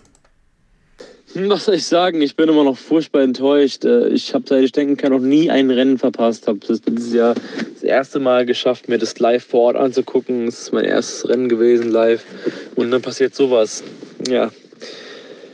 Was äh, mich gestört hat samstags, ähm, ich finde, es kann absolut nicht sein, dass man als Zuschauer ähm, auf dem Weg zur Rennstrecke fünf bis sechs Stunden im Stau steht und deswegen den ganzen Samstag verpasst. Genau das ist nämlich uns passiert. Alles, was ich vom Samstag gesehen habe, waren fünf Minuten vom Qualifying. Und das nur auch, weil das Qualifying eher mehrere Male verzögert wurde durch die durch Red Flags und durch die Hinauszögerung, finde ich, kann nicht sein. Ähm, der Spa Grand Prix in Belgien ist ein Aushängeschild für das Land. Ich finde, da müsste man ein bisschen mehr investieren. Vielleicht anfangen, neue Zufahrtswege zur Strecke zu bauen und so weiter. Genauso wie das Tomorrowland Festival. Das ist ein riesen, äh, ein riesen Aushängeschild für das, für das Land. Und ich, dort war ich auch und ist überhaupt kein Problem gewesen. Und dort kommen weitaus mehr Leute hin als äh, zum Belgien Grand Prix. Was mich sonntags gestört hat, ähm, die Kommunikation für uns Fans an der Strecke war unglaublich, unglaublich schlecht. Äh, ich bin froh, dass ich in der Starting Grid Telegram Gruppe bin. Da war ich sehr aktiv und habe mitbekommen, um was gerade geredet wird und so weiter. Aber sonst haben wir an der Strecke eigentlich nichts mitbekommen. Wir saßen da im Regen stundenlang und wussten nicht, was dieses sehen wir heute noch ein Rennen, sehen wir heute kein Rennen mehr. Ähm, ja, das war ein bisschen blöd. Da könnte man in Zukunft auch besser hantieren was ich Gutes mitnehmen kann. Das, was ich gesehen habe von der Formel 1, das hat mich extrem heiß gemacht, um noch mehr zu sehen. Die Strecke in Spa ist unglaublich. Äh, wir sind freitags die ganze Strecke abgelaufen und wirklich an jeder Stelle, egal was für eine Rennserie dort fährt, es ist unglaublich, ein, ein Spektakel dort zuzusehen. Ich habe wirklich viel Gutes mitgenommen. Und ich bin, was ich sagen wollte noch, ich bin froh, dass nicht gefahren wurde. Es ist zwar sehr traurig, aber es ist schon gut. Ich bin heiß auf mehrere Formel-1-Rennen in Zukunft noch. Das hat mich äh, sehr an, äh, angeschörnt, sage ich mal, was ich da live gesehen habe und äh, freue mich auf äh, mehr in Zukunft. Ganz interessant, Sophie, ne? Also äh, einige vielleicht genau den gegenteiligen Effekt, dass sie jetzt nochmal erst recht beim nächsten Mal dabei sein wollen, ähm, dass man natürlich auch diese Geschichte, diese Tradition in Spa, äh, du warst ja jetzt auch vor Ort, wenn man da ist, dann, dann spürt man das richtig und, und kriegt wirklich Lust auf Motorsport. Ja, also ich sag ja, bei mir war das ja irgendwie genauso. Also ich bin da jetzt auch echt gar nicht mit einem großartig schlechten Gefühl eigentlich weggegangen. Und wie gesagt, sag ja auch, jetzt habe ich nächstes äh, Jahr auch nochmal richtig Bock, weil, ja, wie auch schon gesagt hat, also es war echt eine, an sich eine mega geile Strecke. Aber ähm, wie gesagt, ich habe ja auch, ähm, als ich in dieser Treckerschlange dann äh, stand und gewartet habe, ähm, noch mit einem Engländer und einem Holländer auch gesprochen. Und der Holländer war halt auch zum ersten Mal überhaupt, wie ich auch, bei einem Rennen live dabei. Und der meinte auch, ja, Nee, also das mache ich nie wieder. Ja, also haben wir vorhin auch schon kurz drüber gesprochen. Wer weiß, vielleicht macht das nachher doch wieder. Aber ähm, allein das einfach mal live zu sehen, so und zu hören, war irgendwie, fand ich einfach mega und das einfach so einzusaugen. Und äh, ja, von daher doch glaube ich schon, dass wir da auch viele äh, wiedersehen werden. Also mich auf jeden Fall ähm, hoffentlich früher als später. Sophie, lass uns mal auf den sportlichen Wert dieses großen Preises von Belgien gucken. Ähm, wir haben jetzt oft über diese Punktevergabe gesprochen, aber man kann ja durchaus sagen, das Qualifying war das sportliche Highlight an diesem Wochenende. Du hast es live gesehen. Wie war es äh, für dich, als George Russell erst auf der Pole war und dann auf Platz zwei verbannt wurde von Max Verstappen? Ja, es war mega. Also ich sage ja, das war wahrscheinlich sportlich gesehen echt das Highlight äh, des Wochenendes. Ähm, also ich finde, man hat es im ersten Moment irgendwie gar nicht so richtig realisiert oder hat dann lieber noch mal ein zweites Mal auf den Bildschirm geguckt, weil das ja schon irgendwie ein bisschen verrückt irgendwie ist, ja. Ähm, aber es war auf jeden Fall sehr cool, auch da so live äh, mitzuerleben, dann ähm, wie die Leute gejubelt haben. Also ähm, natürlich schon als, als Russell da als erster quasi, das heißt ankam, also ne, die schnellste Zeit gesetzt hat, da sind die Leute echt schon ziemlich abgegangen. Ähm, als Hamilton dann kurze Zeit später kam, ich glaube, man hat es im Fernsehen auch gehört, sind sie noch mal mehr abgegangen. Natürlich dann äh, ja mehr, weil es halt Hamilton war, der es halt nicht auf eins geschafft hat. Aber ähm, ja, und als Verstappen dann am Ende kam, war natürlich dann die Party richtig groß. Also das war echt schon äh, ja mega cool mitzuerleben irgendwie so vor Ort. Ich weiß wie gesagt nicht, wie das jetzt im Fernsehen so rübergekommen ist, aber die Quali hat auf jeden Fall jetzt äh, mal abgesehen von der Geschichte mit Lando Norris ähm, echt mega Spaß gemacht, auch wenn sich alles ein bisschen verzögert hat. Aber ähm, doch war echt schon mega cool irgendwie und wie gesagt definitiv das Highlight dann irgendwie, was man dann äh, mitnehmen konnte. Aber dafür hat es sich auf jeden Fall gelohnt, dann auch so lange zu warten. Und Christian, man muss sagen, am Samstag, wenn wir mal in die Top 10 schauen, wir haben Daniel Ricciardo auf 4 gehabt, Vettel auf 5, äh, Gasly stark auf 6, Latifi auf 9. Ähm, das sind so Namen, die siehst du natürlich dann doch nicht so häufig, so klar und so weit vorne. Also ich glaube, für einige war gerade dieser Samstag auch nochmal was fürs Selbstbewusstsein, fürs Selbstvertrauen, was sie da mit nach Holland nehmen können, ne? Absolut, ja. Also gerade die Herrn Ricciardo zum Beispiel fallen mir da ein. George Russell, der schwimmt jetzt sowieso auf einer Welle, glaube ich gerade. Ähm, für solche Leute ist das natürlich brutal wichtig, auch ein bisschen Selbstvertrauen zu tanken. Wobei ich glaube, dass denen auch gut getan hätte, das im Rennen vielleicht noch zu bestätigen. Wenn es denn gelungen wäre. Wenn es nicht gelungen wäre, ist vielleicht ganz gut, dass abgesagt wurde. Aber absolut, das kann für, für diejenigen schon einen kleinen Boost darstellen. Was glaubst du, wer von denen hätte im Rennen diese Position behaupten können? Es ist immer schwer, über sowas zu sprechen, aber ich finde, es ist ein schönes Gedankenspiel, weil so ein George Russell, den hätte ich jetzt nicht länger da vorne erwartet, weil einfach die Erfahrung zeigt, okay, Starts sind nicht seine Stärke und im Renntrim hätte ich den Williams auch nicht als so stark eingeschätzt, dass er alleine den McLaren hätte hinter sich lassen können. Ja, das sehe ich genauso. Also der, mich hat das so ein bisschen erinnert an Barrichello 95, der damals auf Pol stand und auch ruckzuck nach hinten gereicht wurde im, im Jordan. Ähm, also Russell hätte definitiv, ich glaube, wenn der so irgendwo Siebter oder sowas geworden wäre, wäre das schon ein sehr großer Erfolg gewesen. Das ist jetzt natürlich immer müßig im Nachhinein zu spekulieren drüber, ja. Ähm, Daniel Ricciardo kann ich mir vorstellen mit der Erfahrung und einem sehr gut funktionierenden McLaren ähm, dass der ein Podiumskandidat gewesen wäre. Sebastian Vettel vielleicht sogar auch. Ähm, Gasly hätte das Zeug dazu gehabt. Ja, also eigentlich, wenn ich so, weil ich habe mir das Ergebnis gerade nebenher geladen, ähm, die einzigen, die meiner Meinung nach ähm, akut gefährdet gewesen wären, sehr schnell zurückzufallen, sind beide Williams. Auch Latifi auf neun. Ich glaube, der hätte sich da auch kaum halten können. Das würde mich sehr überraschen. Oder hätte mich sehr überrascht. Sophie, warst du überrascht, dass sich die Ferraris so schwer getan haben am Wochenende? Also, das war für, für mich persönlich schon so, also wir haben auch die Livestreams gemacht, Christian und ich, wo ich dachte so, uff, also Ähm, hätte ich jetzt nicht mit gerechnet, dass, dass die so Probleme haben, weil ähm, am Ende Leclerc auf 8, Sainz auf 10, ähm, hätte denen dann doch zugetraut, dass sie zumindest mal einen Alpha Tauri schlagen würden. Ja, also ich weiß nicht, ich hatte, ich weiß gar nicht, wie ich letzte Woche gesagt hatte, also ich finde, man hat jetzt auch kein mega starkes Wochenende von denen erwartet, aber ähm, also, dass es so schlecht läuft, äh, also für deren Verhältnisse war es ja schon wirklich schlecht, ähm, hätte ich jetzt auch nicht gedacht. Aber man hatte auch das Gefühl, die konnten sich ja selbst irgendwie gar nicht so richtig einen, Reim drauf, äh, draus machen, ja. Also ähm, gut, Leclerc am Ende noch ein bisschen profitiert dann halt auch von den ganzen Strafversetzungen und dem Fehler von Perez, dass er halt überhaupt noch irgendwie Punkte mitgenommen hat, wobei das jetzt natürlich dann auch nicht viel war, dadurch, dass es halt nur die Hälfte war. Ähm, aber auch Sainz, wirkte ja regelrecht verzweifelt, weil die einfach überhaupt nicht wussten, wo, wo das Problem war.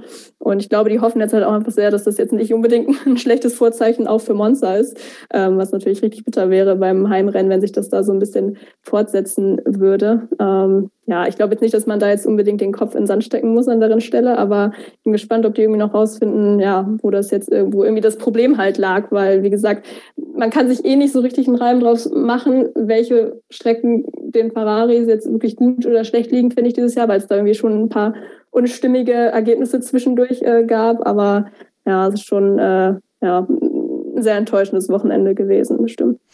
Wenn, es gibt ja jetzt die Frage, wann zünden Sie dieses Motoren-Update? Also es gab erst die, das Gerücht, dass es in Monza so sein wird, dann jetzt heute habe ich gelesen, dass es vielleicht erst in der Türkei soweit sein wird. Äh, glaubst du denn persönlich, dass es diesen nötigen Schritt nach vorne dann wirklich noch gibt für Ferrari? Ja, das mit der Türkei hatte ich auch gelesen. Boah, schwierig. Also ich meine, für die geht es ja echt darum, irgendwie dann noch P3 zu sichern, ne? also gegen McLaren. Das sehe ich, aber ich weiß jetzt gar nicht, wie viel dieses Motoren-Update nachher dann wirklich bringt. Ja, das wird man wahrscheinlich auch irgendwie abwarten müssen. Ich glaube aber trotzdem, dass es äh, schwierig wird, ehrlich gesagt, weil McLaren wird, glaube ich, jetzt nicht wirklich schlechter werden äh, über die Saison gesehen. Ähm, also ich bin da irgendwie ein bisschen kritisch. Also ich bin nach wie vor sehr überzeugt von der Fahrerpaarung, aber das Auto, weiß ich nicht, bin ich unsicher. Möchte ich aber auch nicht äh, wagen, vorherzusagen. Dann lass uns nochmal, Christian, über Spa-Francorchamps als Strecke sprechen. Ähm, wir haben ja erneut auch an diesem Wochenende schwere Unfälle gesehen. Ähm, man wird jetzt in diesem Winter dieses Investment in die Hand nehmen, äh, die Umbaumaßnahmen, die man schon vor einem Jahr angekündigt hatte. Danke übrigens an alle, die den äh, Stream geschaut haben. Ich hatte nach dem Video gefragt und nach dem Artikel. Äh, der wurde mir mittlerweile zugeschickt. Vielen Dank dafür. Ähm, habe nochmal reingeschaut, so was die da genau machen wollen. Ähm, ja, erneut ja, kam halt diese Diskussion auf, ist Spa als, als Strecke zeitgemäß für die Formel 1? Ich, ich finde persönlich, man muss das jetzt nicht in Frage stellen. Also trotz der Unfälle ist es vielleicht eben genau diese, diese Allure, die die Strecke ausstrahlt, die ja so viele Fans anzieht, die auch Motorsportler der ganzen Welt anzieht für Trackdays, aber eben auch ähm, professionelle Rennfahrer, die dort äh, um, die, um die Wette fahren. Ähm, glaubst du denn, es wird seitens der der, der, Veranst der Veranstalter also der Formel 1, Liberty Media, irgendwann die Überlegung kommen, äh, können wir uns diese Strecke aufgrund dieser Unfälle noch im Kalender leisten? Ich hoffe es nicht. Ich hoffe es nicht. Ich hoffe auch, wenn man jetzt Rouge irgendwie äh, umbaut, dass es bei den Auslaufzonen bleibt und dass man nicht die Kurve selbst zu sehr anfasst, weil das ist einfach Kulturgut in der Formel 1. Und ja, es ist gefährlich und ich glaube, es ist auch richtig, auch wenn es natürlich irgendwie den puristischen Charakter äh, verzerrt, wenn man jetzt auch die Auslaufzonen nur umbaut. Äh, auch bei Rascasse in Monaco finde ich es nicht mehr das gleiche wie noch vor 15 Jahren und, oder weiß nicht, wie lange es her ist, dass sie das umgebaut haben. Vielleicht ist es auch schon länger her. Aber nichtsdestotrotz, ich glaube, man muss versuchen, irgendwie den Charakter der Strecke zu erhalten und trotzdem im Rahmen der Möglichkeiten alles zu tun, um es vielleicht noch sicherer zu machen. Weil das ist ja auch ein Spezifikum von Rouge, einfach, dass du diese Rückprallmomente hast, wo Autos dann mehr oder weniger auf der Strecke stehen, in, noch dazu in einer Kurve oder am Ende einer Kurve, wo du halt nichts siehst, ähm, weil das eine Kuppe ist, quasi von unten aus gesehen in der Senke, wenn man dann hochfährt und plötzlich plötzlich hast du mit 320 Sachen ein Auto vor dir und kannst nicht mehr ausweichen. Das ist halt das, was Rouge so brutal gefährlich macht. Und ich glaube, dieses Zurückschleudern der Autos, da gibt es Möglichkeiten, wie man zumindest die Wahrscheinlichkeit dafür minimieren kann, indem man zum Beispiel aus Fahrtrichtung gesehen links den Berg ein bisschen abträgt ähm, und da die Auslaufzonen deutlich vergrößert. Vielleicht auch äh, mit Barrieren irgendwas macht, dass die nicht mehr so zurückschleudern und so weiter und so fort. Ähm, dass man Spa deswegen jetzt grundsätzlich in Frage stellen muss als zu gefährlich, glaube ich eigentlich nicht unbedingt, weil abgesehen von Eau Rouge ist es jetzt, sehe ich jetzt keine Stelle, die übermäßiges Risiko irgendwie birgt. Und also das würde ich schade finden. Man muss auch aufpassen, äh, dass man nicht, die Formel 1 ist eh sehr vorsichtig geworden. Vielleicht formuliere ich es am besten so. Hat man auch gesehen, dass man eben dieses Rennen zum Beispiel nicht freigegeben hat. Aber man muss auch aufpassen, meiner Meinung nach, dass man den Bogen nicht komplett überzieht. Ähm, weil dann würde ich irgendwann auch sagen, Leute, ähm, es ist immer noch Motorsport und das ist halt kein Kaffee trinken. Ja. Ein gewisses Restrisiko wird man nie ganz ausschließen können. Aber ähm, Risiken, die sich jetzt, sage ich mal, mit Vernunft noch eliminieren lassen, die sollte man halt auch eliminieren. Also das ist meine subjektive persönliche Meinung. Aber das ist doch jetzt auch geplant, oder? Jetzt eigentlich ja schon relativ ja. äh, safe mit den 80 Millionen, die die da äh, in die Hand äh, Genau, also es wurde den Fahrern am Freitag im, im Fahrerbriefing auch tatsächlich gezeigt. Was mich so ein bisschen verblüfft ist, äh, dass man das nicht einfach wirklich öffentlich vorgestellt hat. Auch ja, da wurde irgendwie so ein komisches Geheimnis draus gemacht, ein bisschen am Wochenende. Verstehe ich nicht ganz. Aber es ist wurscht. Wie, machen und gut ist. Wie steht ihr denn da? Ich weiß, Kevin, du hast das, glaube ich, auch schon getweetet. Jetzt zu diesem Plan, dass die ja jetzt auch Kiesbetten da relativ viel irgendwie integrieren wollen. Also ich verstehe den Gedanken schon, ne, dass man auch vielleicht einfach mit weniger Risiko da da reingeht, als wenn da halt Asphalt ist. Aber ich weiß nicht, ist das jetzt so, dass das sehr viel zur Sicherheit beiträgt? Ich meine, es birgt ja auch immer seine Risiken, oder? Ich meine, das ist ja eh immer die ewige Diskussion, Kiesbett, ist das schlecht, ist das gut? Aber ich weiß nicht, würde mich immer interessieren, wie ihr dazu steht. Also ob ihr glaubt, dass das jetzt irgendwie großartig zur Sicherheit äh, beiträgt. Ich glaube ja, die Reifenstapel sind ja, glaube ich, auch ein großes Problem. Also ich stelle es mir irgendwie trotzdem schwierig vor. Also ich, wenn, wenn ich die Wahl hätte, würde ich mir wünschen, dass sie da anstatt den Reifenstapeln diese Tech Pro Barriers aufstellen, also diese Safer Barriers und äh, die Streifen aus Le Castellet. Ja, ich finde ähm, die auch gar nicht so schlecht. Also ich weiß, die werden ja sehr gehasst eigentlich, ja, aber ich fand sie in Frankreich echt eigentlich, ich finde es eigentlich eine schlaue Lösung. Also ähm, Natürlich sehen sie nicht, sehen sie nicht nett aus, aber dann, dann kriegt sie halt in, in, belgischer, in belgischer Nationalflagge. Also da findet man schon einen Weg, das zu machen. Ähm, ich glaube, dass tatsächlich genau diese Streifen eine gute Möglichkeit werden, weil es gab ja auch Ex-Fahrer, die gesagt haben, wenn du da jetzt Kiesbetten hinmachst, dann hast du natürlich die Gefahr mit den Überschlägen. Also das, das muss dann nicht unbedingt schlimmer sein für den Fahrer, kann aber mit herumfliegenden Teilen, je nachdem, wie heftig der Überschlag ist, natürlich Zuschauer in Gefahr bringen. Und ich könnte mir vorstellen, dass dadurch, dass diese, diese Streifen aus Le Castellet diese extreme Bremswirkung haben, dass das dann mit dem Gummi des Reifens für, für Open Wheeler äh, eine ziemlich gute Möglichkeit wäre, diesen Whiplash-Effekt äh, irgendwo zu minimieren, Christian. Ja, also genau darum geht's. Ob man das jetzt mit einem Kiesbett besser erreicht, das hat halt wieder andere Risiken. Gerade bei äh, Tempo 300 jenseits möchte ich mich nicht unbedingt überschlagen wollen in einem Formel-1-Auto, um ehrlich zu sein. Also ich glaube tatsächlich, dass dieses Zurücksetzen der Barrieren schon was bringt, weil wenn du dann da reinfährst und jetzt nehmen wir mal Norris, der wird halt dann, weiß nicht, was waren das? 20 oder x Meter zurückgeschleudert auf die Strecke. Jetzt gewinnst du noch 20 Meter dazu, ja, ähm, durch eine vergrößerte Auslaufzone. Er wird immer noch x Meter zurückgeschleudert, steht dann aber halt nicht mehr mitten auf der Strecke, sondern daneben. Problem gelöst. Also ich glaube schon, dass das was bringen kann. Wie stehst du zu diesen Streifen? Gut, die müssen jetzt nicht schön sein. Also ich glaube in Le Castellet, ich weiß gar nicht, ob sich die Menschen an den, an den Streifen per se so sehr stören oder daran, dass halt überall nur Asphalt neben der Strecke ist.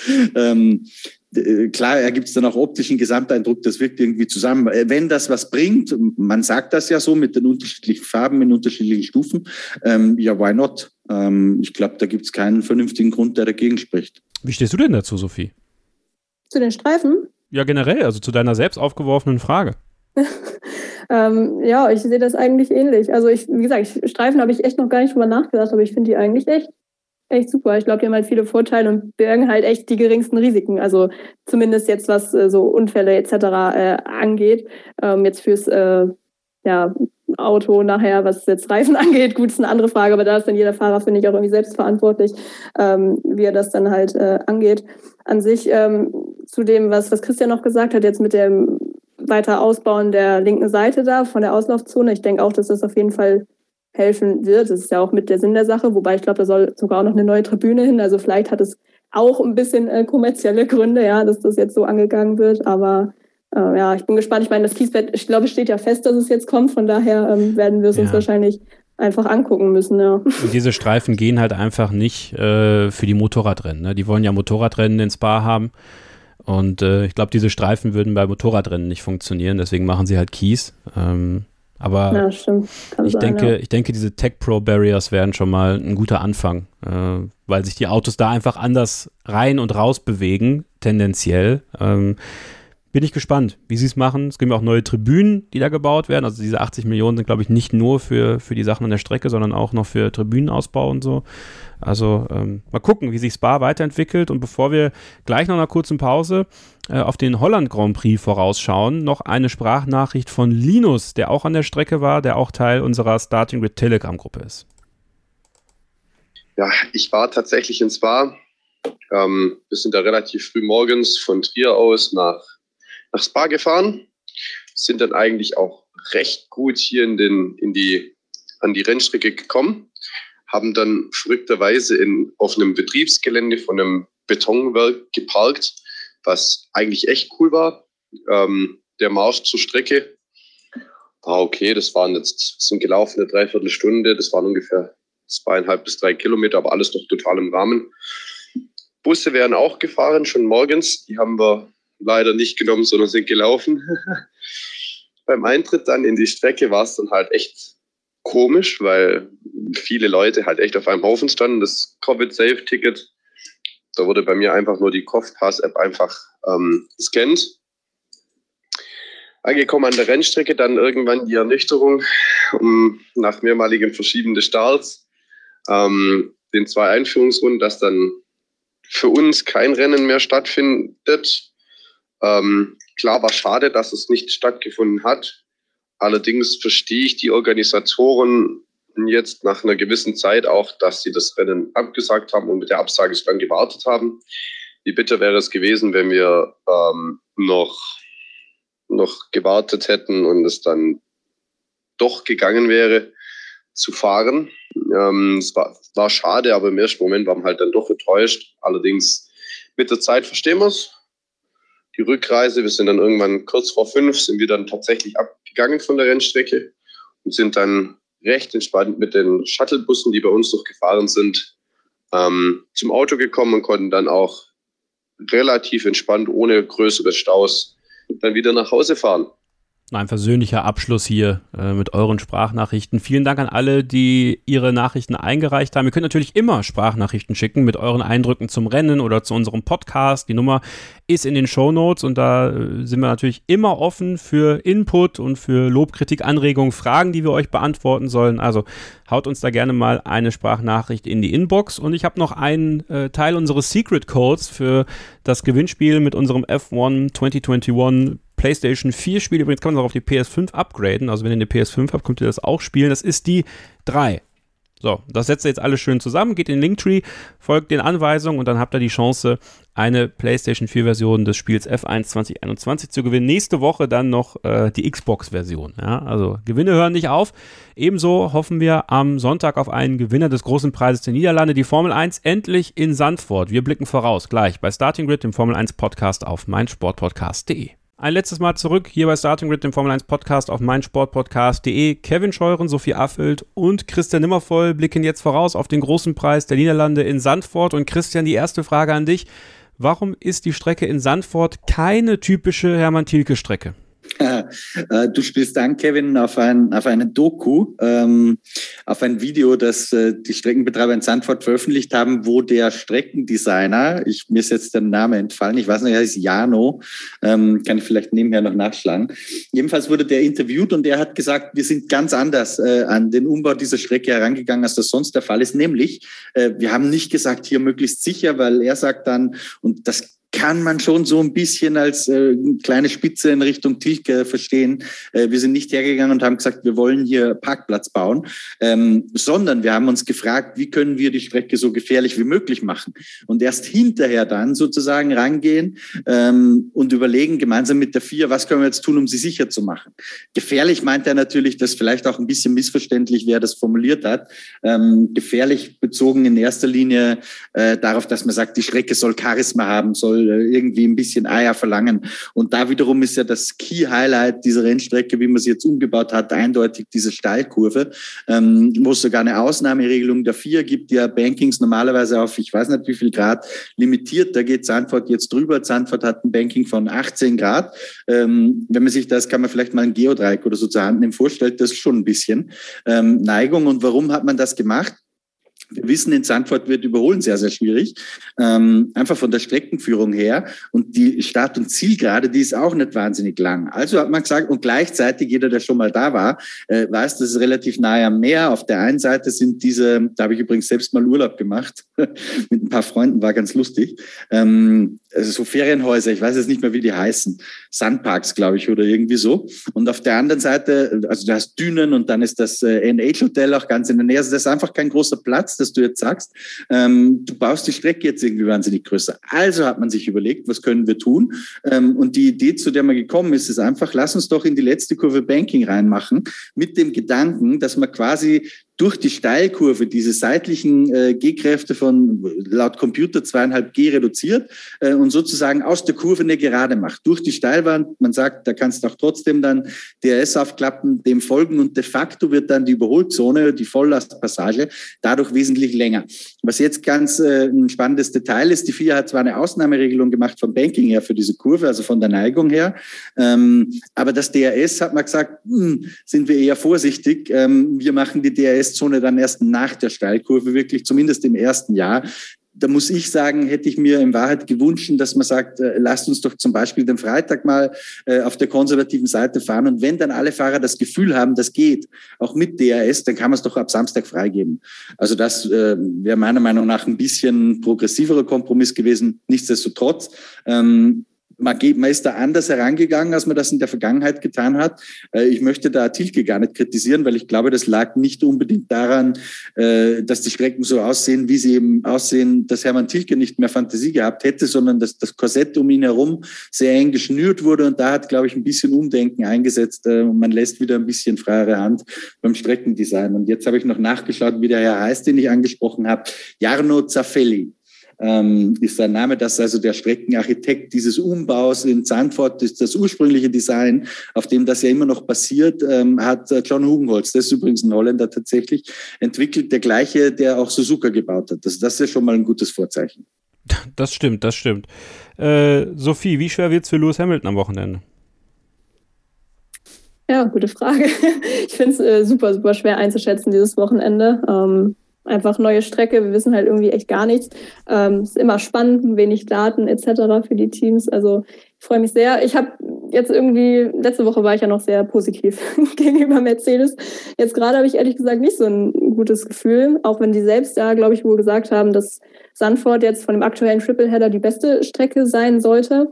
Ähm, ja, wie Christian schon gesagt hat, ich glaube, es wird halt viel auf die äh, Quali ankommen und da bin ich momentan eher ein bisschen äh, bei Max Verstappen, sage ich mal, vom äh, Gefühl her, der, denke ich mal, auch wahrscheinlich sehr motiviert sein wird, ja, äh, bei seinem jetzt richtigen Heim Grand Prix auch noch. Ähm, ja, also ich, mein Gefühl ist da doch eher wieder, wieder bei Red Bull, muss ich sagen. Wobei jetzt ins Spa war es vielleicht auch einfach ein bisschen schwieriger für die, weil die halt wirklich das mit dem Setup, ähm, ja, das habe ich ehrlich gesagt nicht so ganz nachvollzogen oder nachvollziehen können, äh, wieso die darauf gesetzt haben. Vielleicht äh, deshalb ähm, also weil es ja so nass war und es ja alles auf, auf, trockene Bedingungen abgestimmt war. Aber von daher verfälscht es das Ergebnis vielleicht auch so ein bisschen. Jetzt in Holland werden es hoffentlich ein bisschen andere Bedingungen. Ähm, genau, von daher, ja. Aber wie gesagt, mein Gefühl ist äh, diesmal eher bei Verstappen und Red Bull. Ist Max Verstappen in deiner Meinung nach jetzt weit genug, nicht übermotiviert zu sein bei seinem Heimspiel? Mm, ja, schwierig. Also wir wissen ja, er ist immer sehr aggressiv dabei und jetzt gerade, ich glaube, die Emotionen sind halt eh immer da momentan in diesem WM-Kampf, egal wo du halt äh, bist. Aber ich glaube, ich habe es letzte Woche auch schon gesagt. Also ich glaube, Druck verspürt er jetzt direkt nicht. Ja, also wenn, dann ist das Problem, glaube ich, wirklich einfach eine Übermotivation. Aber ähm, doch, ich, ich halte ihn eigentlich schon für schlau genug, äh, das ein bisschen äh, unter Kontrolle zu halten. Also doch, ich traue ihm da schon einiges zu. Christian, würdest du es begrüßen? Wir werden natürlich ähm, am Donnerstag, Freitag, Samstag, Sonntag wie immer ähm, auf dem YouTube-Kanal von Formel1.de die Livestreams machen. Wenn ihr da dabei sein wollt, am besten den Kanal abonnieren, in den Community-Tab schauen oder in den Live-Ticker auf Formel1.de oder auf unsere Twitter-Kanäle, um zu wissen, wann wir da on air gehen. Ähm, äh, es ist ja durchaus eine interessante Gemengelage, die da jetzt auch rein stimmungstechnisch herrscht. Ja, also es werden viele, es, es wird komplett orange sein, es wird laut, es wird, es wird, wie, wie hat äh, Robin Affelt es gesagt, es wird viel Hardstyle geben, aber es könnte eben auch äh, viel Ressentiments gegen äh, Lewis Hamilton herrschen. Würdest du dir wünschen, dass Max Verstappen vielleicht am morgigen Donnerstag so ein kleines Statement abgibt, so um die Leute so vielleicht ein bisschen einzufangen direkt und, und vielleicht auch ein bisschen für Fairness zu plädieren? Oder kann man das eigentlich nicht erwarten? Sagen wir mal so, ich glaube nicht, dass man Max einen Vorwurf machen kann, wenn er es nicht tut, ähm, aber es würde Größe zeigen, wenn er es tut. Und das wäre sicherlich auch gut, weil man hat ja in, in Spa schon gesehen, ähm, wo viele Fans unterwegs waren, immer dann, wenn Lewis Hamilton zum Beispiel bei Top 3 Interviews oder sowas gesagt hat, kam erstmal das instinktive Buh-Geschwader. Ja? Also wenn es nicht mehr ist als das, ähm, dann wird Lewis Hamilton das auch aushalten. Ähm, allerdings, äh, alles, was deeskalierend ist, ein bisschen, wäre schon nicht schlecht, könnte ich mir vorstellen. Von daher, das wäre, ähm, wäre ich jetzt Jos Verstappen, würde ich Max vielleicht sagen, äh, Max, äh, tut uns nicht weh, oder? Wenn wir da am Donnerstag in der Pressekonferenz mal irgendwo einen Satz fallen lassen. Als äh, ob Jos. Und vielleicht auch Hände schütteln mit Luis noch. Als ob Jos, ob Jos das, das jetzt so sieht. Hast recht, würde ich bezweifeln. ich meinte jetzt äh, neutral die Position des Managers einfach ja. damit. Ja. Ich wollte, eigentlich würde Jos Verstappen noch sagen, hau noch mal drauf. Also, ja, wahrscheinlich. Äh, also ich finde, da sehe ich sehe da so ein bisschen die Teams, also das Team Red Bull äh, in dem Fall äh, in der Verantwortung vielleicht auch ein bisschen das zu tun. Also es wird so oder so heiß hergehen, es wird so oder so emotional werden. Aber wenn man die Möglichkeit hat, das zu machen und vielleicht zu unterstreichen, dass man eine riesige Party feiern möchte und dass der Beste gewinnen soll und möglichst auf Fairness geachtet werden soll. Also ich, ich, ich persönlich fände es ganz gut. Ich glaube nicht, dass es passieren wird, aber äh, sei es drum. Das werden wir natürlich beobachten. Und ähm, ja, Christian, gehst du bei, gehst du bei Sophie mit, dass Red Bull ähm, Favorit ist an diesem Wochenende? Das traue ich mir ehrlich gesagt überhaupt nicht vorherzusagen, weil ich nicht äh, eine Ahnung habe, äh, wie es auf dieser Strecke aussehen wird. Grundsätzlich glaube ich, dass das Momentum ein bisschen mehr auf der Seite von Red Bull ist. Also da bin ich ganz bei Sophie. Aber eine Prognose, wie der Red Bull jetzt in Zandvoort funktioniert, ich glaube, das wissen die nicht mal selbst im, im Vergleich zum Mercedes, weil halt so wenig noch bekannt ist über diese Strecke. Auf der wurde ja seit 1985 äh, nicht mehr Formel 1 gefahren. Das müssen wir dazu sagen. Gibt ja aber doch einige Fahrer, die bereits dort gefahren sind, Sophie. Lewis Hamilton, Antonio Giovinazzi, George Russell, Lando Norris. Sind nur einige der Fahrer, die dort schon mal äh, ihre Runden gedreht haben. Glaubst du, das ist ein Vorteil für die, dass die diese Strecke schon kennen, auch wenn sie natürlich teilweise umgebaut wurde? Ja, habe ich auch viel gehört, aber ja, wie du schon sagst, das war alles noch das alte Layout. Bei manchen ist es auch wirklich schon 2012 oder so gewesen, also wirklich sehr lange her. Und es gilt natürlich äh, logischerweise für keinen, ähm, dass er in einem Formel-1-Auto da irgendwie saß. Also ich weiß zum Beispiel, Ocon war, glaube ich, in der DTM da oder so. Das finde ich halt irgendwie echt nicht vergleichbar. Ich weiß, ein paar haben auch eine ganz positive Erinnerungen da, ähm, als sie da waren. Das kann man ja vielleicht als Motivation irgendwie noch mitnehmen, aber ganz ehrlich, ich glaube jetzt nicht, dass dass man da einen großen Vorteil von hat. Also ich glaube, wir, also alle Teams gehen da relativ ähm, mit dem gleichen Stand rein und ähm, ja, wie Christian auch sagt, also ich habe ja gesagt, mein Gefühl ist bei Red Bull, aber es ist unglaublich schwer einzuschätzen. Also ich glaube, keiner weiß so richtig, was da passieren wird und ich glaube nicht, dass das jetzt einen großen Einfluss hat, wenn man da schon mal ein paar Runden gedreht ist, ehrlich gesagt. Ah, ich freue mich sehr drauf. Also ich freue mich drauf, wirklich ein Rennen zu sehen. Ich freue mich auf dieses Rennwochenende in Sandford. Ich muss zugeben, äh, wäre auch gerne da, würde gerne mal Mäuschen spielen äh, bei den diversen Partys, äh, die, die da so veranstaltet werden. Äh, für euch als kleiner Service die Session-Zeiten. Am Freitag geht es los um 11.30 Uhr mit dem ersten freien Training, dann um 15 Uhr das zweite freie Training, Samstag um 12 Uhr das dritte freie Training und das Qualifying um 15 Uhr und das Rennen um 15 Uhr am Sonntag. Und ich kann jetzt schon mal vorab die äh, Pokalbewertung machen, denn äh, Robert Dornbusch, äh, ehemaliger Formel-1-Fahrer, unter anderem bei Red Bull Racing auch, der damals Christian Kleen, der bei uns bei Vintage zu Gast war. Also wenn ihr das Interview mit Christian Kleen noch nicht gehört habt, dann könnt ihr das nach diesem Podcast machen, dann wisst ihr auch, wer Robert Dornbusch ist, denn er hat sein äh, Cockpit übernommen bei Red Bull Racing. Er hat ein Foto gepostet bei Instagram mit dem Heineken äh, Sponsorenpokal und es ist tatsächlich ein Bierglas. ein, ein großes Bierglas und das finde ich sehr geil, weil dann werden sie schön Ferrari Spumante aus dem Heineken Bierglas süppeln, Christian. Es wird, glaube ich, ein, ein herrliches Bild geben und ich würde mir also als Heineken hätte ich mir das nicht nehmen lassen, der Firma Ferrari Spumante und der Formel 1 so viel Geld in den Hintern zu schieben, dass man an diesem äh, äh, Podium doch bitte mit Bier spritzt. Ja, das stimmt. Absolut. Äh, mir fällt da auch immer, wenn ich an Zandvoort denke, instinktiv Yang sein. Das ist ein Coffeeshop, der ganz in der Nähe der Rennstrecke ist. Ich glaube, die Fans werden sehr viel Spaß haben an diesem Wochenende. Ach ja, also äh, dieser Pokal, also wäre natürlich blöd, wenn der hinfällt. Also das ist der erste Pokal, der, wenn er hinfällt, wirklich kaputt ist. Äh, also nur der Porzellanpokal in Budapest und ich glaube, der Silverstone-Pokal, den wir noch ungerner äh, fallen lassen. Aber dieser Pokal, diese, dieser, dieser, dieses Bierglas, diese Tulpe, wie passend in den Niederlanden, wird am Wochenende vergeben. Und mal gucken, wer sie bekommt, denn wir tippen natürlich jetzt noch Ihr könnt mitmachen bei unserem Kicktipp-Spiel, wenn ihr angemeldet seid. Also vergesst da nicht zu tippen. Hinweis mal. Also es gab ja am Wochenende diese Verwirrung mit den halben Punkten. Ich habe das alles laufen lassen und wir werden für die nächste Saison äh, ein individuelles Tippspiel aufsetzen mit einer eigenen Seite dafür, damit wir es alles ein bisschen individueller, individueller machen können. Dann ist es einfacher, auch auf solche Sachen zu reagieren. Deswegen haltet jetzt noch durch für den Rest der Saison. Es sind ja gar nicht mehr so viele Rennen und äh, es wird auch noch einen tollen Hauptpreis geben. Da sind wir gerade dabei, das im Hintergrund zu finalisieren. Und dann werden wir den auch bekannt geben und dann äh, haben wir diese Saison und unsere, unseren äh, Aufenthalt bei Kicktipp mit unserem Tippspiel auch hinter uns. So, Sophie, wir tippen ähm, die ersten drei, die Pole Position, welches Team wird Best of the Rest und welcher Fahrer landet übers Wochenende in der Steilwand? Okay, äh, also erstmal, ich muss nochmal sagen, ich habe irgendwie mega Bock auf das Wochenende. Es ist ja irgendwie so, weiß nicht, über so ein Rennwochenende baut sich ja immer so eine Spannung auf und die ist ja immer erst vorbei, wenn man auch das Rennen wirklich gesehen hat, finde ich. Und dadurch, dass wir jetzt kein Rennen hatten, weiß ich nicht, habe ich das Gefühl, ich werde das äh, Gefühl irgendwie erst los, wenn, wenn das Rennen vorbei ist. Deshalb freue ich mich echt mega. Ähm, zu deiner Frage, Pole, äh, Verstappen, auch wenn es langweilig ist, aber ich würde schon echt gerne sehen, dann, äh, wie die Fans dann so drauf reagieren. Ähm, Podium sage ich Verstappen, Norris, Hamilton dementsprechend dann Best of the Rest auch McLaren.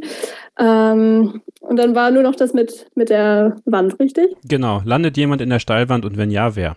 Okay. Übers dann, ganze äh, Wochenende. Also es kann auch ja, am Freitag okay. passieren. Dann äh, gehe ich auf äh, Charles Leclerc.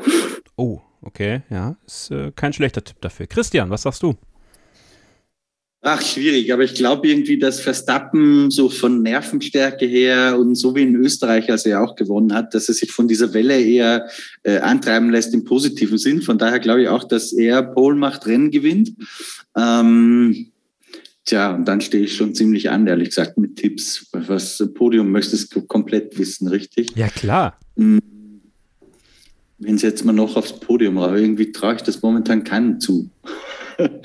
äh, sagen wir mal, Lewis Hamilton wird nach irgendwie einem schwierigen Rennen, mit dem er irgendein Problem hat, Dritter und Zweiter dann muss jemand sein, der im Qualifying weit vorn war, weil anders geht's nicht hier auf dieser Strecke. Dann wird Nee, Bottas kann nicht Zweiter werden vor Hamilton. Also Verstappen vor Hamilton und Bottas. So rum. Okay.